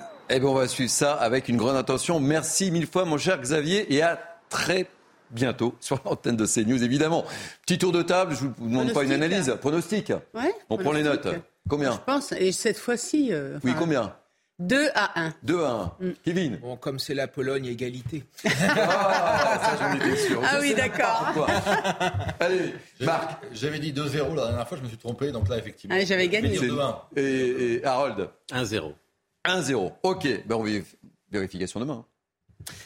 Allez, on va euh, commencer par cette information qui risque de faire euh, beaucoup réagir et qui peut peut-être faire jurisprudence. C'est cette soignante non vaccinée contre le Covid-19 qui va être réintégrée au sein de l'Institut Curie où elle travaillait selon son avocat qui l'annonce sur Twitter. Explication de Marine Sabourin. On en parle juste après. Elle n'exerçait plus depuis septembre 2021. Une sophrologue spécialisée dans la prise en charge des malades du cancer travaillait depuis une trentaine d'années au sein de l'établissement et va bientôt pouvoir réintégrer provisoirement l'Institut. Le tribunal des prud'hommes avait d'abord estimé que l'employeur avait agi de façon arbitraire en ne lui trouvant aucune solution. Une décision contestée par l'Institut Curie, mais finalement confirmée par la Cour d'appel de Paris. Le premier juge s'est livré à une appréciation concrète et factuelle et il a estimé que l'existence d'un troublement manifestement illicite était caractérisée. L'existence d'un moyen sérieux d'annulation n'étant pas établie, la demande d'arrêt de l'exécution provisoire est donc rejetée. Une ordonnance historique selon l'avocat de cette femme et symbolique pour les médecins. Je crois que ça peut contribuer à la paix sociale, à tourner une page et, et puis finalement à se consacrer euh, sur l'essentiel, c'est-à-dire le sauvetage de l'hôpital et du système de santé. Des arriérés de salaire doivent être versés à la spécialiste. La décision de la Cour d'appel de Paris reste provisoire, le dossier devant être jugé sur le fond dans les prochains mois. Et justement, euh, je voudrais que l'on évoque maintenant cette situation particulièrement inquiétante euh, dans nos hôpitaux. Hein. Le pays est actuellement frappé par une triple épidémie, je le disais dans les titres, Covid, grippe et bronchiolite. Une situation inédite et des chiffres plutôt alarmant. Euh, alors justement, euh, que les Français vont se réunir d'ici trois semaines pour les fêtes de fin d'année. Plus que jamais, Santé publique France préconise la vaccination contre le Covid et la grippe. Explication de Marine Sabourin, toujours. C'est une situation inédite et inquiétante qui annonce un hiver particulièrement difficile pour les hôpitaux déjà sous tension et les services d'urgence saturés. 6882 enfants s'y sont rendus pour un cas de bronchiolite, selon les derniers chiffres de Santé publique France, un bond de 24% par rapport aux 7 jours précédents. Concernant la grippe, 1742 personnes, c'est 51% de plus que la semaine précédente. Quant au Covid, plus de 50 000 cas ont été recensés en moyenne sur 7 jours, soit une augmentation de 21% en une semaine. On va avoir une sollicitation accrue de tous les services hospitaliers, donc aux jazz extrêmes, c'est-à-dire aussi bien la pédiatrie que les personnes âgées. Une situation causée par le manque de vaccination. Depuis le lancement de la campagne automnale, 2 millions de personnes ont reçu une injection de rappel contre le Covid. Pour les personnes à risque, la quatrième dose rencontre un faible succès. Les 80 ans et plus ne sont que 9,4% à avoir reçu une dose et seulement 7,2% pour les 60-79 ans. Concernant la grippe, 5 millions de Français seraient vaccinés, une baisse de 13% par rapport à l'année dernière. Il faut encore une fois se vacciner, il faut se protéger. On a perdu ces habitudes-là, euh, notamment dans le métro, de ne plus mettre de masque. Et euh, il faut absolument reprendre ces gestes barrières. À quelques semaines des fêtes de fin d'année, Santé publique France et l'assurance maladie conseillent de se faire vacciner au plus vite. Alors Marc Varnaud, je me tourne vers vous. En fait, il y a, différents problèmes. Il, y a, ce triple cocktail Covid, grippe, bronchiolite. Euh, les gens, euh, on voit, euh, lésinent un petit peu à, se faire vacciner. Et puis, il y a le problème d'accueil de nos hôpitaux. Oui, c'est l'éternel problème dont on parle maintenant depuis des mois, de l'effondrement du système hospitalier, qui, a des causes qui sont bien connues, et pour lequel on devrait là aujourd'hui avoir un plan, un vrai plan d'urgence. Un vrai plan d'urgence, ça voudrait dire quoi? Ça voudrait dire de tout simplement déjà euh, dire bah voilà maintenant euh, la consultation d'un médecin elle est à 25 euros en France, elle est à 45 euros partout en Europe en moyenne. Ben voilà, maintenant c'est 45 euros et vous pouvez rester à l'hôpital. vous étiez à l'hôpital et vous souhaitez en partir, ben voilà, on va aligner votre salaire à l'hôpital parce que à la fin de l'histoire, c'est quoi le problème?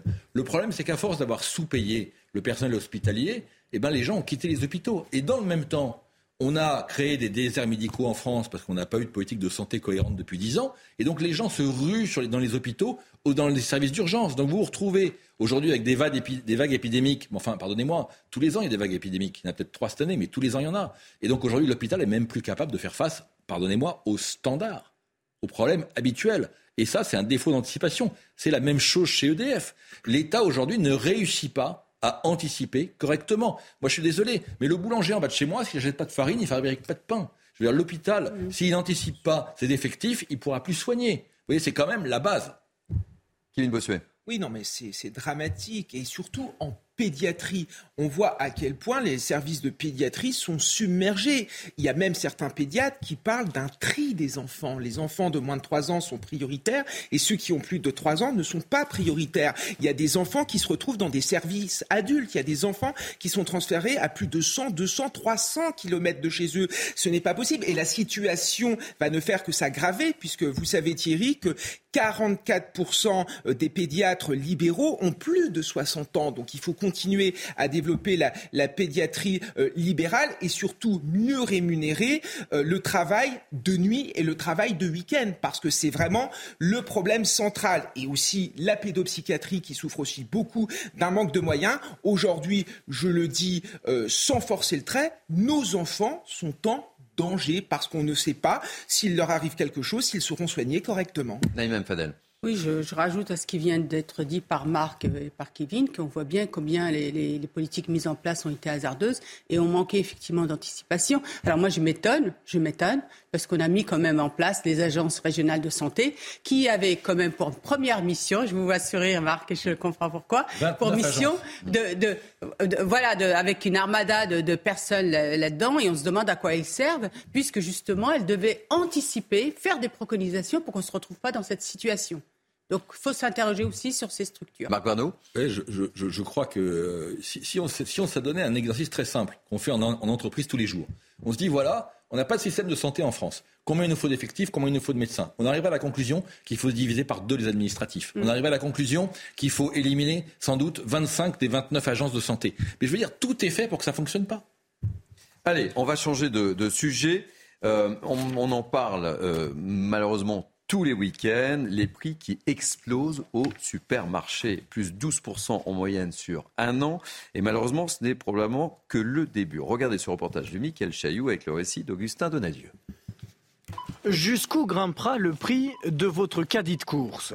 Après une hausse de 12% cette année, le prix de l'alimentaire devrait continuer d'augmenter. Une conserve de fruits de marque distributeur, par exemple, passerait de 1,94€ à 2,34€.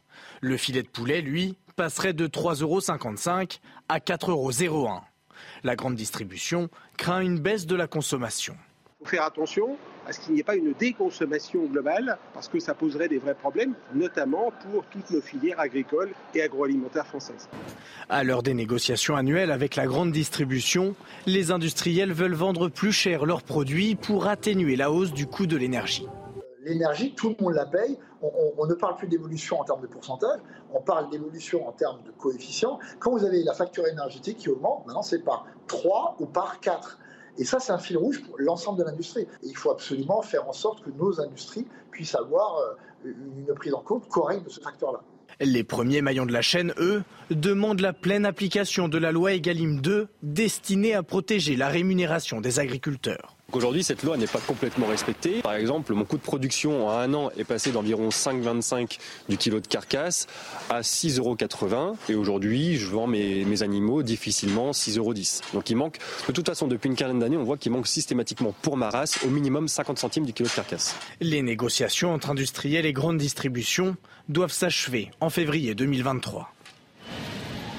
Il y, a, beaucoup de Français qui, nous regardent, qui, qui peuvent se poser légitimement la question, mais ça va durer combien de temps ah ben, à mon avis, ce n'est pas prêt de se terminer parce que là, il y a des négociations actuellement entre les industriels de l'agroalimentaire et euh, les grandes surfaces et on sait très bien qu'on va aller vers une augmentation des prix. Est-ce que vous vous rendez compte Une augmentation de 12% en un an. La viande fraîche a augmenté de 24,18%. Donc forcément, cela débouche sur une déconsommation. Hein. Sur un an, les Français ont consommé euh, en fruits et légumes, il y a une baisse de 8%, alors qu'on nous dit de manger des fruits et légumes. Et moi, j'aimerais quand même avoir une pensée pour les étudiants. Les étudiants qui ont beaucoup souffert du Covid. Pour certains, ils ont arrêté leurs études pendant cette période. Et aujourd'hui, il y a des étudiants qui sont obligés d'arrêter leurs études puisqu'ils ne peuvent plus payer leur logement ou qu'ils ne peuvent plus s'alimenter correctement. Des étudiants qui ne mangent qu'une fois par jour, c'est le quotidien de beaucoup des étudiants qui sombrent aussi dans la prostitution. C'est quelque chose que l'on voit des étudiants qui sont obligés d'aller mendier dans des associations. Voilà euh, à quoi euh, notre jeunesse est confrontée. Je crois qu'il faut vraiment prendre la mesure de cela, parce que quand moi je suis un profond républicain, je suis très attaché à la méritocratie républicaine, et avec le Covid et avec cette augmentation des prix, on accroît les inégalités. Euh, et ça, c'est scandaleux. Et puis dans quelle situation on met aussi nos étudiants pour rebondir C'est que dernièrement, on, a, on sait que des associations euh, de distribution alimentaire donc, ont eu euh, un fort financement euh, de l'État. Mais vous vous rendez compte, vous avez vu la queue de ces jeunes qui font la queue hmm. pour avoir euh, un, panier de, alimentaire. Mais c'est vraiment de l'ordre de l'indignité. Et moi, je, je, l'ai dit à plusieurs reprises, je souhaite vraiment, et j'ai interpellé aussi la ministre à ce sujet-là, en lui demandant eh bien, distribuer des chèques alimentaires pour que les jeunes puissent aller faire leurs courses dans des magasins, au lieu de les mettre dans des situations de faire des queues de deux heures, trois heures. C'est vraiment scandaleux dans un pays qui est la sixième puissance au monde. Marc Vano, on a le sentiment que tout peut exploser à n'importe quel moment. Là. En plus, on arrive à une période des fêtes où on a envie de dépenser, évidemment, de consommer, de festoyer en famille. Ben, je crois que déjà, le premier problème qui a été touché du bout du doigt, c'est le discours de vérité qui, n'existe pas. C'est-à-dire qu'on euh, a à la fois des chiffres d'inflation, on citait 12%, euh, je lisais encore la semaine dernière que le gouvernement parlait de 7%. La réalité, elle n'est elle est pas du tout dans ces chiffres-là. La réalité, elle est beaucoup plus importante. Et puis l'inflation qui va toucher un cadre supérieur à Paris, et celle qui, celle qui va toucher un, un, smicard dans la banlieue de Rouen, par exemple, euh, lorsqu'il va faire ses courses, c'est pas du tout la même. Euh, Aujourd'hui, l'indicateur INSEE, hein, il faut quand même en parler, l'indicateur INSEE qui, qui détermine l'inflation, il a été déterminé à une époque où il n'y avait plus d'inflation. Aujourd'hui, l'alimentation représente 17,5% de l'indice INSEE. Ça veut dire quoi? Ça veut dire que si l'alimentation augmentait 100%, officiellement en France, on aurait 17% d'inflation. Et alors là où c'est là où c'est encore plus grave, c'est que les aliments, les, si on les prend un par un, donc effectivement le pain plus 10, les pâtes plus 20, mais si on prend quelqu'un qui a un petit revenu, mm. il va consommer beaucoup les produits qui ont le plus augmenté. Donc on se retrouve réellement dans une situation qui est explosive parce que le pouvoir des gens, le pouvoir d'achat des gens, ce qu'on appelle le reste à vivre, est consommé, happé par cette inflation alimentaire qui est totalement sous-estimée dans les chiffres. Naïma, vous faites vos courses hein, dans la deuxième partie de Mini News tout à l'heure. Vous nous avez sorti des chiffres en plus. Hein. le constat, euh, il, est, accablant. Il est accablant. C'est vraiment les denrées de, première nécessité, comme les riz, 14%, les pâtes, 17%, euh, 20%, pardon, l'huile, l'huile, 20%, le beurre. 18%, les œufs, 17%, la viande, alors les gens ne vont plus, ils vont moins manger de viande, 30%.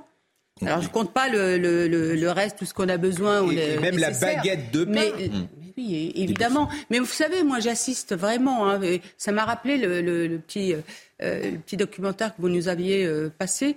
J'ai assisté à des scènes, je vous assure, poignantes. Des personnes qui remettent euh, qui redonnent à la caissière des produits, je vous assure. Et parfois pour un euro, un euro. Vous vous rendez compte, un euro. C'est vraiment dramatique ce qui se passe dans notre pays et je crois que vraiment aujourd'hui, il, il en va dans des situations d'indignité et le pire, c'est les personnes isolées qui vont souffrir de ça sans, sans avoir des, personnes pour venir les aider au quotidien. Allez, je ne sais pas si vous avez prévu de, prendre le train, mais je pense que ah bah le week-end va être un peu euh, compliqué, euh, effectivement, puisque 60% des TGV et des trains intercités sont annulés en cause d'une grève des contrôleurs de la SNCF qui ont décidé tout simplement de cesser le travail tout le week-end. Et euh, en plus, euh, cette grève, euh, bah, ils menacent de la poursuivre à Noël et au Nouvel An. Ah. C'est la bonne nouvelle du jour. Explication, Sandra Tchumbo. On en parle juste après. C'est le 14e mois de décembre perturbé en moins de 20 ans. Il vient clôturer une année où il y a eu 30 mouvements de grève selon le site c'estlagrève.fr. Pour les syndicats, je cite, c'est la tradition, le seul moyen de se faire entendre. Des données ouvertes de la SNCF l'affirment d'ailleurs. Aucune année depuis 1947 ne s'est écoulée sans mouvements sociaux. Cela représente plus de 30 millions de journées de travail perdues. Chaque travailleur représente une journée. Un record en 1968, 4 680 80 000 journées euh, perdues. Si on compare avec d'autres entreprises, les chiffres sont inquiétants. D'après le ministère du Travail, en 2020, on enregistrait 368 jours de grève pour 1000 salariés, 1350 journées pour 1000 employés à la SNCF. Enfin, un chiffre, près d'un milliard d'euros, c'est le coût du plus long conflit du rail français pour le grand public, près de 2 milliards d'euros pour l'économie française. Fin 2019, le réseau ferroviaire a été perturbé pendant 37 jours alors que la dette de la SNCF est de 24 milliards 300 millions d'euros. Marc Varnaud, petite réaction rapide. Bah écoutez, on a, euh, on a le symbole vivant de la l'agriculture qui s'appelle la SNCF. Effectivement, 14 euh, grèves. 14 grèves en fin d'année, hein, juste en fin d'année, depuis 20 ans. C'est-à-dire qu'à chaque fois, un, plus d'un an sur deux, bah, on a une grève au moment, au moment des fêtes. 2 300 000 jours de grève depuis, depuis 10 ans.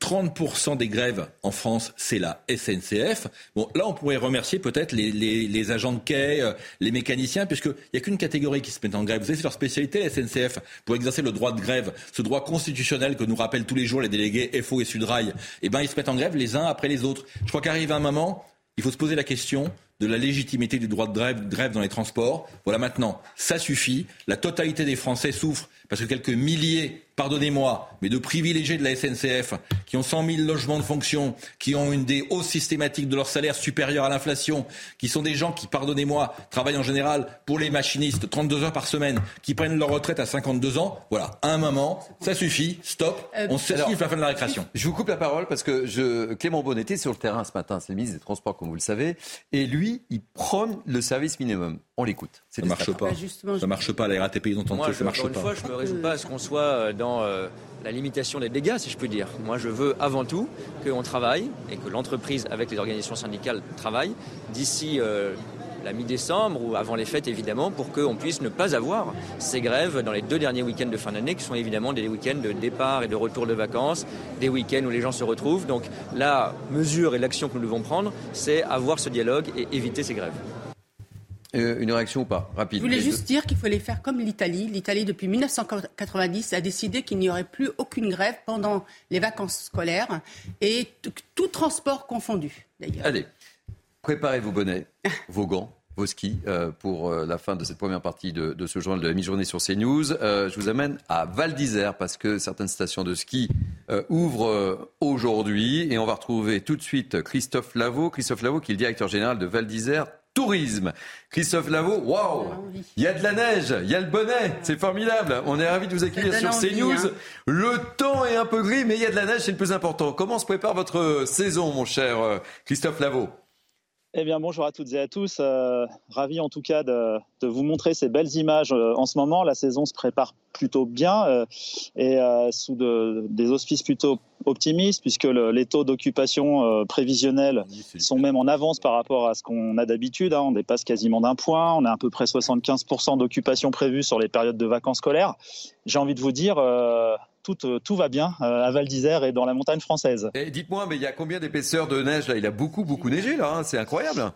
Il a pas mal neigé en très peu de temps et on a pu préparer les, pistes au mieux. Donc on se retrouve entre 30 et 70 euh, cm de neige en fonction des secteurs. Et euh, petit à petit, tout au long du week-end, euh, nous allons ouvrir l'intégralité du domaine, domaine skiable Tinval d'Isère, relié, qu'on aura justement la grande joie de proposer à nos clients dans, dans leur grande intégralité. Alors j'ai deux questions à vous poser. Est-ce que on vient d'en parler hein, si vous avez suivi euh, l'émission euh, Ces grèves, ces grèves de transport, de train euh, qui se projettent pour Noël, Nouvel An, ça vous inquiète?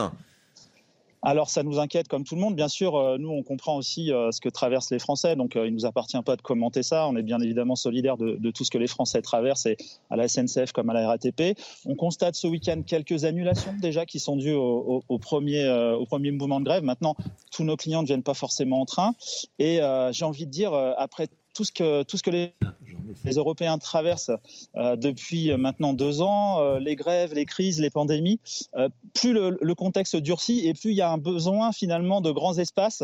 le remède anti-morosité justement dont chacun a besoin, il est là, il est derrière moi. C'est la neige, les grands espaces, la montagne. Donc j'ai envie de dire que la confiance, elle, elle est toujours là. Elle se constate en tout cas dans les prévisions de réservation. Alors, vous le savez, on en a beaucoup parlé. Hein, on parle beaucoup de sobriété euh, énergétique. Bon, là, euh, vous n'avez pas utilisé, je suppose, les canons à neige, vu la neige que vous avez. Mais euh, comment vous faites? Comment vous, avez, comment vous êtes organisé un peu?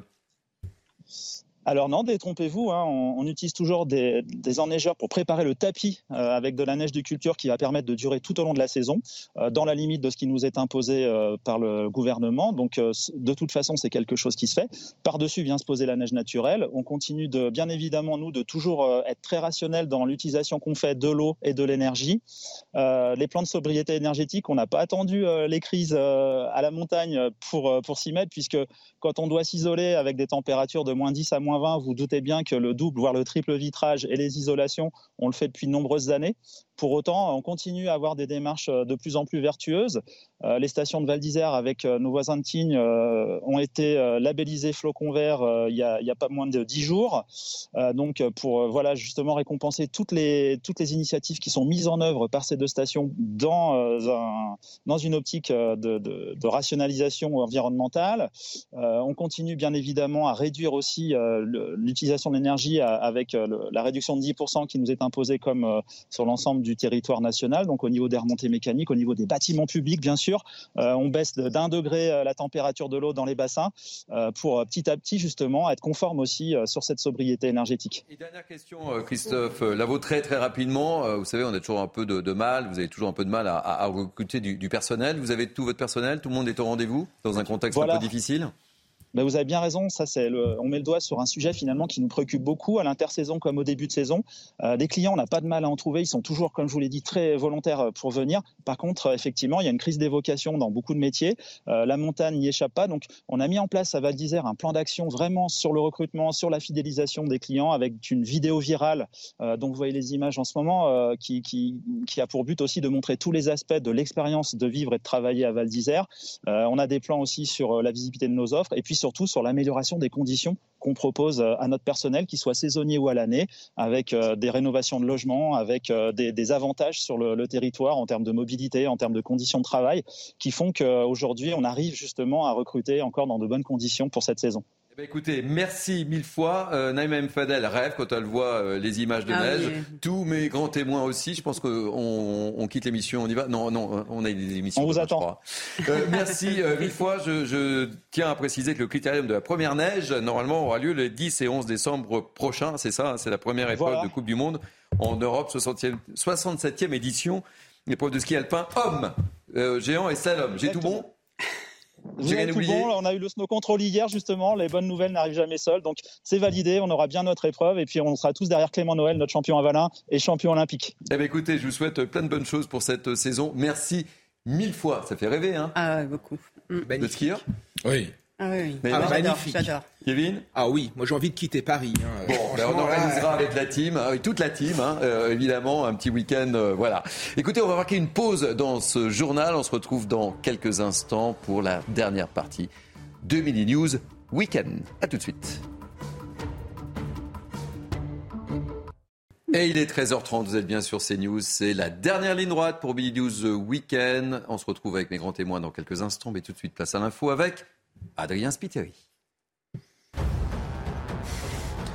Près de 300 jeunes migrants installent des tentes devant le Conseil d'État. Accompagnés par plusieurs associations, ils demandent à être pris en charge et l'accès à un hébergement d'urgence. Ces jeunes sont en attente d'une décision de justice qui doit trancher sur leur âge. Ils vivaient depuis six mois sur un campement d'Ivry-sur-Seine. Qui sera le nouveau président des Républicains? Les adhérents du parti sont appelés aux urnes ce week-end. Éric Ciotti, Aurélien Pradier et Bruno Rotaillot sont les trois candidats. Les résultats seront annoncés demain après-midi. Si besoin, un second tour aura lieu le week-end prochain. Et puis top départ des huitièmes de finale de la Coupe du Monde au Qatar. L'équipe de France affronte demain la Pologne. La rencontre se déroulera au stade Al Toumama à 16h. Touché à une cheville, Théo Hernandez a été ménagé à l'entraînement hier. Aujourd'hui, les Pays-Bas affrontent les États-Unis. L'Argentine affronte l'Australie à 20h. Et on sera derrière les Bleus, évidemment. évidemment. Puisque nos grands témoins ont fait des paris et euh, je relèverai les copies demain. Euh, avec nous, Naïma M. Fadel, Kevin Bossuet, Marc Varno et évidemment euh, Harold Iman. On va débuter cette dernière partie du journal avec cette affaire. Un adolescent de 13 ans a été grièvement blessé dans une agression au couteau devant son collège. Cela s'est passé à Sarcelles hier après-midi. On trouve sur place Jeanne Cancard et Fabrice Elsner. L'agression s'est déroulée ici, devant la grille de ce collège Voltaire, ici à Sarcelles, hier en fin d'après-midi, aux alentours de 17h30. Le jeune homme, un adolescent âgé de 13 ans, est agressé par trois individus ici devant son établissement scolaire. Il a reçu un coup de couteau avant de rentrer dans son collège pour tenter de se réfugier, de demander de l'aide. C'est finalement un professeur de sport, un professeur de PS qui a mis en fuite ces individus. Ce que nous savons sur ces trois suspects, eh bien, c'est que l'un d'eux s'est rendu ce matin à la police. Il a été placé en garde à vue. Parmi ces individus, il y en a aussi un qui était récemment encore scolarisé ici dans ce collège, mais il en a été exclu il y a quelques semaines pour des raisons de violence du côté de la victime. Nous savons que son pronostic vital est engagé. Elle est actuellement à l'hôpital. Sa mère est à son chevet. Nous avons pu rencontrer une partie de sa famille, notamment sa petite sœur, qui nous a dit que ce n'était pas la première fois, selon elle, qu'il y avait des différends, des altercations entre son grand frère et ces individus.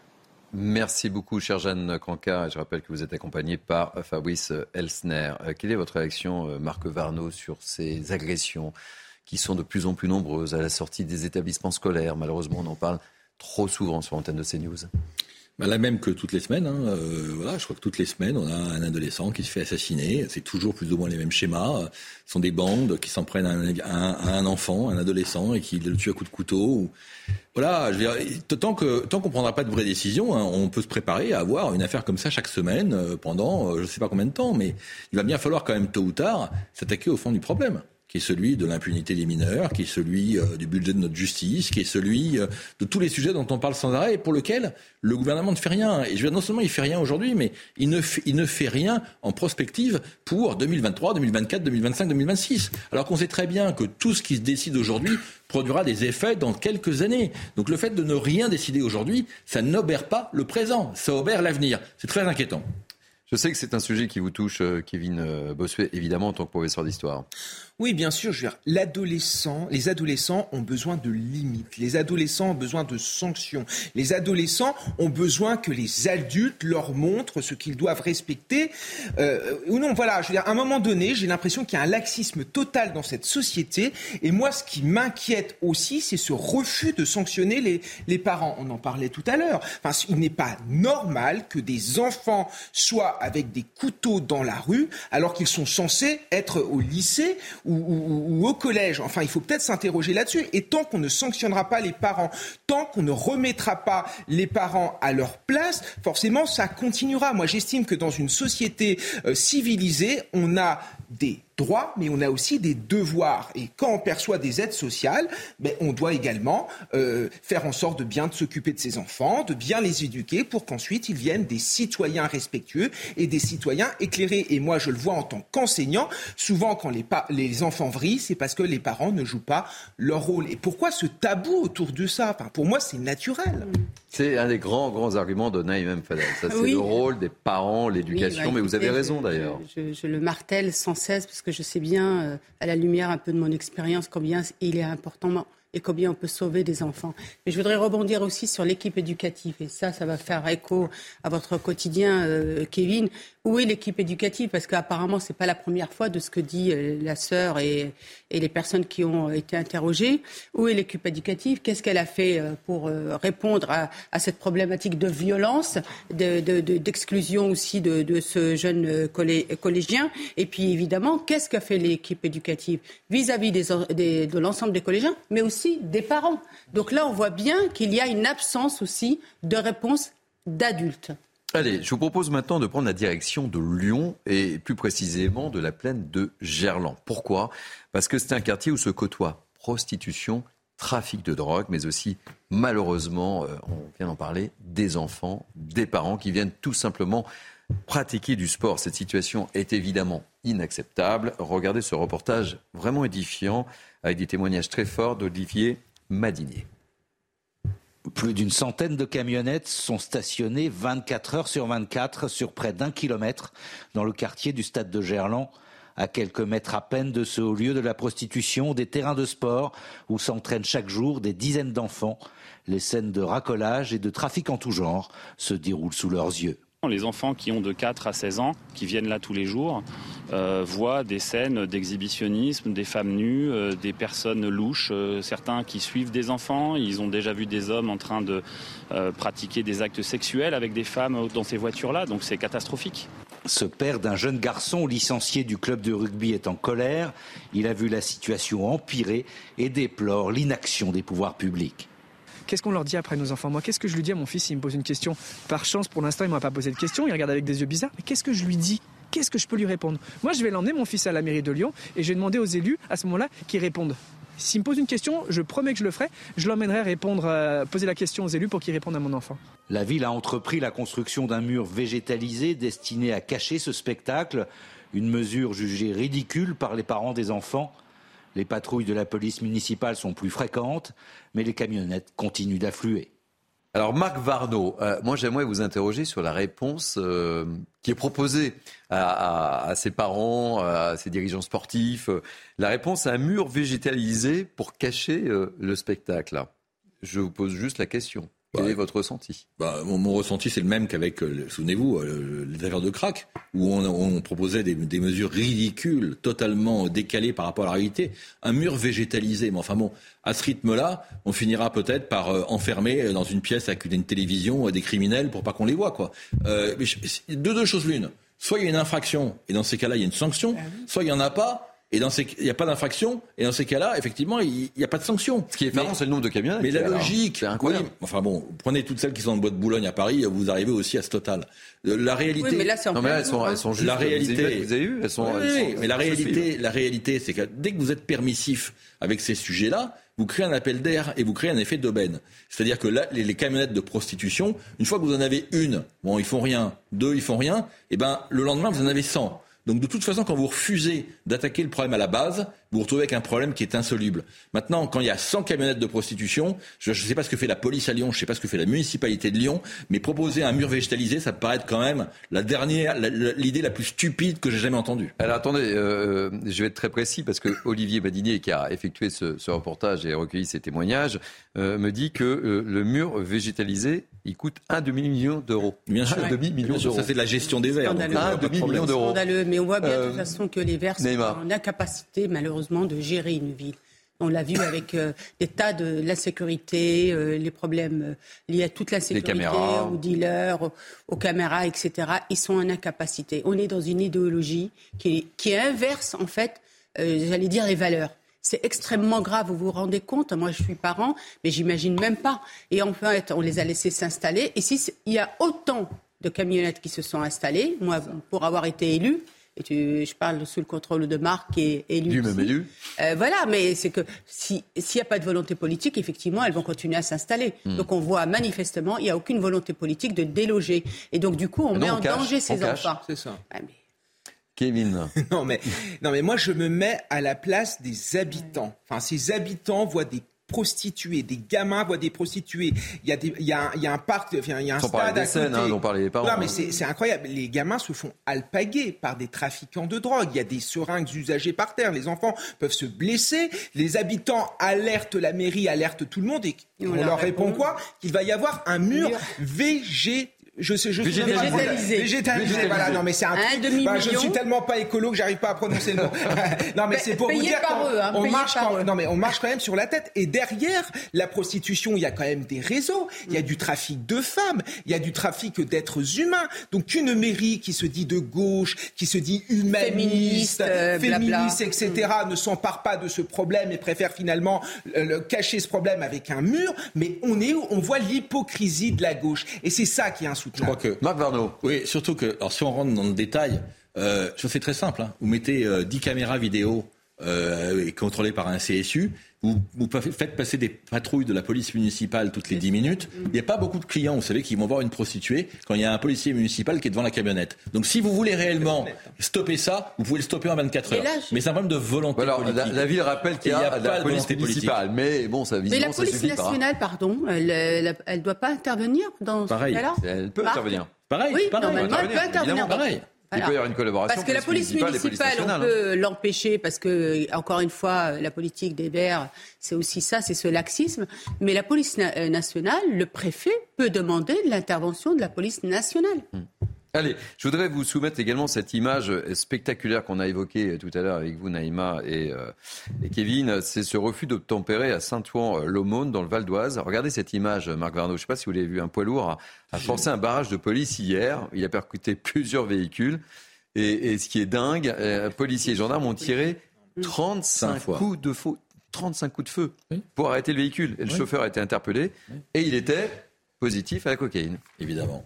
Mais euh, je crois que si on devait apporter la preuve euh, à nos amis d'extrême gauche que la police ne tire pas pour tuer toute la journée, ben voilà l'exemple type.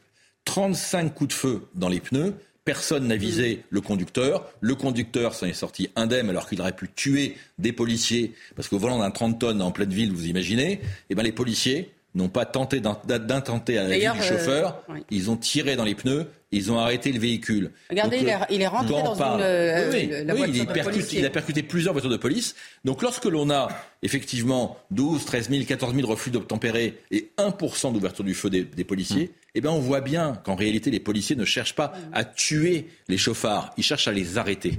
Non, mais on a beaucoup parlé de, de refus d'obtempérer, malheureusement, cet été sur CNews. Mais plus ça va, je ne sais pas si vous vous rendez compte, mais plus ça va, plus les images sont violentes.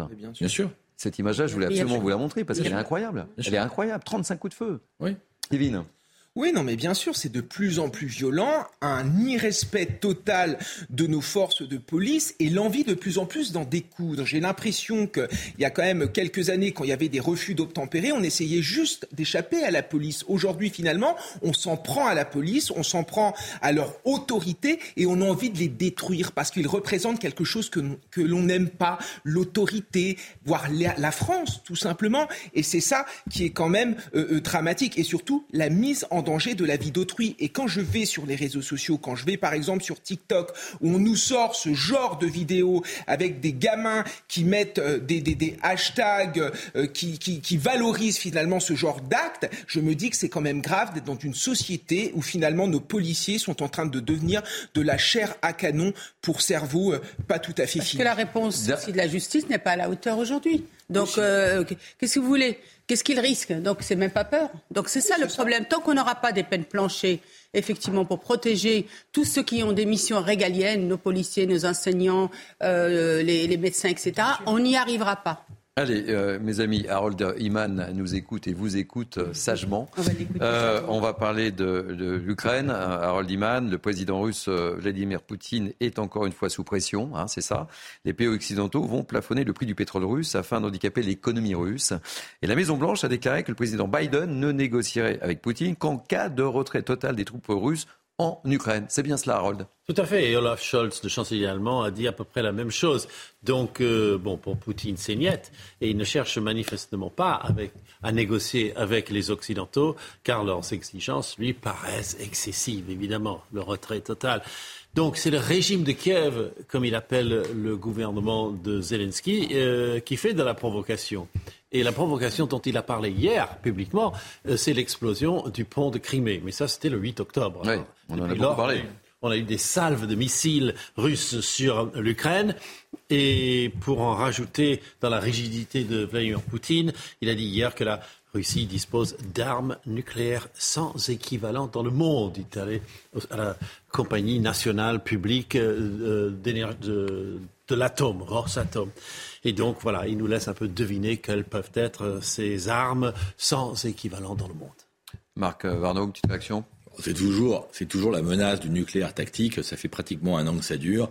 Ça va continuer. J'espère que ça restera qu'au stade de la menace. Ah oui, on en a parlé tout à l'heure. Je ne sais pas si vous avez suivi la, deuxième partie avec, euh, avec euh, cet ouvrage que je vous conseille, André Benjamin, l'histoire secrète de la bombe atomique et française, et, ce bluff toujours hein, de, de la menace nucléaire. Neymar Dernier mot peut-être Non, mais moi, je, regrette encore. Euh, je vois que ça continue l'escalade. Donc moi, je rêve que Harold vienne nous dire, euh, c'est bien, il y a les pourparlers en, sont en cours pour arrêter euh, cette guerre. Alors, vous savez, nous sommes, nous sommes le, nous sommes le 3 décembre. Et le 3 décembre, c'est une date anniversaire. Vous savez de quoi? Ou pas? Tour de table? Non? Si je vous dis Comment vous communiquez, euh, Marc, hein, avec votre téléphone? Le premier SMS. Voilà. Ah, bravo. Voilà. Eh bien, écoutez, c'était il y a 30 ans le premier SMS de l'histoire qui voyait le jour. C'était le 3 décembre 1992. Le monde a bien, bien changé hein, depuis. Le premier SMS, on le doit à un certain Neil Povworth, âgé de 22 ans à l'époque. C'était un ingénieur en informatique de l'opérateur britannique Vodafone. SMS, comment ça marche Michel Chevalet. Venez vite, Watson. Ces trois mots échangés entre Graham Bell et son assistant ont révolutionné la planète. Et oui, seulement deux fils électriques pour transmettre la voix. Ça a été l'invention du téléphone. La suite, vous la connaissez. Seulement, il restait un problème avec le téléphone. Il était très difficile de transmettre des données scientifiques. Et là, il fallait autre chose. Et cette autre chose, eh bien, ça a été l'ordinateur. Et avec l'ordinateur, avec des protocoles, évidemment, on pouvait transmettre des données, mais c'était réservé à une élite. Non, non. Ce qu'il fallait, c'était permettre à Monsieur Tout le Monde, à Madame Michu, comme on dit, eh bien, de pouvoir transmettre des données et des messages. Eh bien, ça a été en 1990 le mariage entre le téléphone et l'ordinateur, et ça a donné ceci, ce portable. Vous voyez, il y a un ordinateur à l'intérieur, il y a un écran et surtout il y a un petit clavier qui permettait d'envoyer les messages. Et donc il y a 30 ans, jour pour jour, en 1992, ça a été deux mots écrits et échangés, ça a été Merry Christmas. La suite, vous la connaissez. C'était simple, facile à utiliser, surtout moins cher que le téléphone et ça a permis une multitude d'applications. Autrement dit, aujourd'hui, il y a plus de 3000 milliards de SMS échangés sur la planète. C'est magique, hein, c'est dingue quand même, hein, comme les choses ont évolué. SMS hein. ou euh, WhatsApp, euh, mon cher euh, Mister Varno? Les deux, les deux. Mais c'est vrai que moi, j'ai commencé à travailler, c'était juste la fin du Telex, hein, donc vous imaginez bien que... Radio Code de Ville, ne quittez pas Voilà, c'était le Telex, et puis après on, a, après on a eu le fax, ensuite on a eu les smartphones, on a eu les SMS, on a eu les emails, c'est vrai que on a tendance à oublier tout ça, parce que le, monde s'est tellement accéléré, que bon, c'est vrai que le premier SMS, quelque part, on a l'impression qu'on est né avec, mais mm. euh, pour ceux qui ont plus de 55 ans, dont je fais partie, mm. on n'est pas né avec. Ben non, je confirme, Naïma ah, moi, j'utilise. Ça vous a rappelé un certain téléphone utilisé par Michel Chevalet là. On les a tous su, même Kevin dit Ah, c'était mon premier téléphone. Et, d'ailleurs, euh, je l'ai toujours. Ah, vous les gardez, vous Je l'ai gardé, oui. Je, Bon, euh, je voulais terminer euh, par euh, ce sujet, hein, en guise de, clin d'œil, mais Emmanuel Macron était, était l'invité de nos confrères de, de TF1 et justement puisqu'on a beaucoup parlé, on a beaucoup parlé d'énergie hein, et de crise ah. durant ces deux heures et demie de Mini News Weekend, je propose d'écouter Emmanuel Macron sur justement ce qu'il dit. Pas de panique. Pas de panique. On l'écoute. Pas de panique. Ça sert à rien et c'est pas vrai. Donc, il y a un travail qui est fait, ce qui est légitime par le gouvernement, pour préparer un cas extrême, qui est en effet la nécessité de, couper l'électricité pendant quelques heures dans la journée si on venait à en manquer. Si, tous ensemble, nous tenons le plan de sobriété qui a été présenté par le gouvernement, par la Première ministre et les ministres compétents il y a quelques semaines, alors oui, nous pourrons passer, même avec un mois de décembre, un mois de janvier froid, cette période. Alors, Marc Varnaud, réaction sur les propos euh, du président Macron qui dit pas de panique. Oui, enfin, il faut, il faut jamais paniquer, il faut jamais paniquer, mais je pense que parfois on devrait quand même vraiment s'interroger, hein, parce que moi, dans mon activité professionnelle, mon directeur d'usine a été convoqué chez le préfet avec les chefs d'entreprise de la région. Euh, il a fallu les gendarmes pour, dégager, le préfet. Donc euh, voilà pourquoi? Parce que Monsieur le préfet a annoncé que la veille, on allait annoncer aux entreprises vers 17-18 heures, le lendemain, deux heures de coupure. Donc euh, ces chefs d'entreprise, qui dirigent pour certaines des très grosses entreprises, ont dit enfin attendez, Monsieur le préfet, une usine, c'est quand même pas comme la lumière du salon. On ne peut pas allumer et éteindre la lumière sans conséquence. Ça risque de nous bloquer 24 heures, voire plus. Voilà, fin de non-recevoir. C'est-à-dire que l'incompétence des pouvoirs publics face à ces, à ces, coupures qui sont annoncées sont quand même incroyables. Je rappelle quand même que là, on va rentrer maintenant dans le club de l'Inde, du Pakistan, du Bangladesh, parce qu'il faut quand même citer les pays qui coupent l'électricité. C'est-à-dire qu'un pays comme Cuba et la France auront désormais comme point commun les coupures d'électricité. Il faut quand même réaliser ce que ça veut dire. Mais moi, ce qui me révolte le plus là-dedans, c'est que non seulement les responsables de ça, ben finalement, on en parle comme si tout avait été, tout était complètement normal. Hein. On, perd quand même euh, de, mémoire 20, 20 gigawatts un tiers de la production française au mois de janvier. On n'aura pas assez d'électricité. Et pendant ce temps-là, qu'est-ce qu'on nous prépare pour 2024, 2025, 2026 Toujours pareil? Rien. Non, mais Thierry. Eh ben, ça sera le mot de la fin. Euh, deux, secondes. Alors. Non, mais moi, je trouve que Marc, euh, euh, voilà, faut pas faire attention, j'allais dire, il y a un peu l'esprit chagrin si je puis dire, parce qu'en fait, le président de la République, il dit pas de panique, donc on va le croire. Alors que c'est lui qui crée la panique. Je plaisante, mes amis, je, plaisante, Marc. Mes amis, euh, fin de ce Midi News euh, Week-end. Merci pour votre grande fidélité à, ce rendez-vous. Merci à vous, Naïma Mfadel, Kevin Bossuet, Marc Varno, notre ami Harold Iman. Merci à François Epp, à Samuel Vasselin, à Cynthia Pina, qui m'ont aidé à préparer ces 2h30 d'infos. Merci à Anne-Isabelle Telet. Merci aux équipes de la programmation, Jacques Sanchez, Barbara Delab. Merci aux équipes en régie. Tout de suite, euh, bah, tout de suite, c'est quoi? Ah ben c'est la belle équipe. Et c'est avec qui? Ah ben, c'est avec Barbara Klein. Et je vous retrouve moi demain à 12h pour Mini News Week-end. Et puis toutes ces émissions sont non 12 h ah, demain, 12 h pour le grand journal. Et euh, toutes ces émissions euh, sont à retrouver sur cnews.fr. Passez une très belle journée sur CNews. Vous êtes bien sur CNews.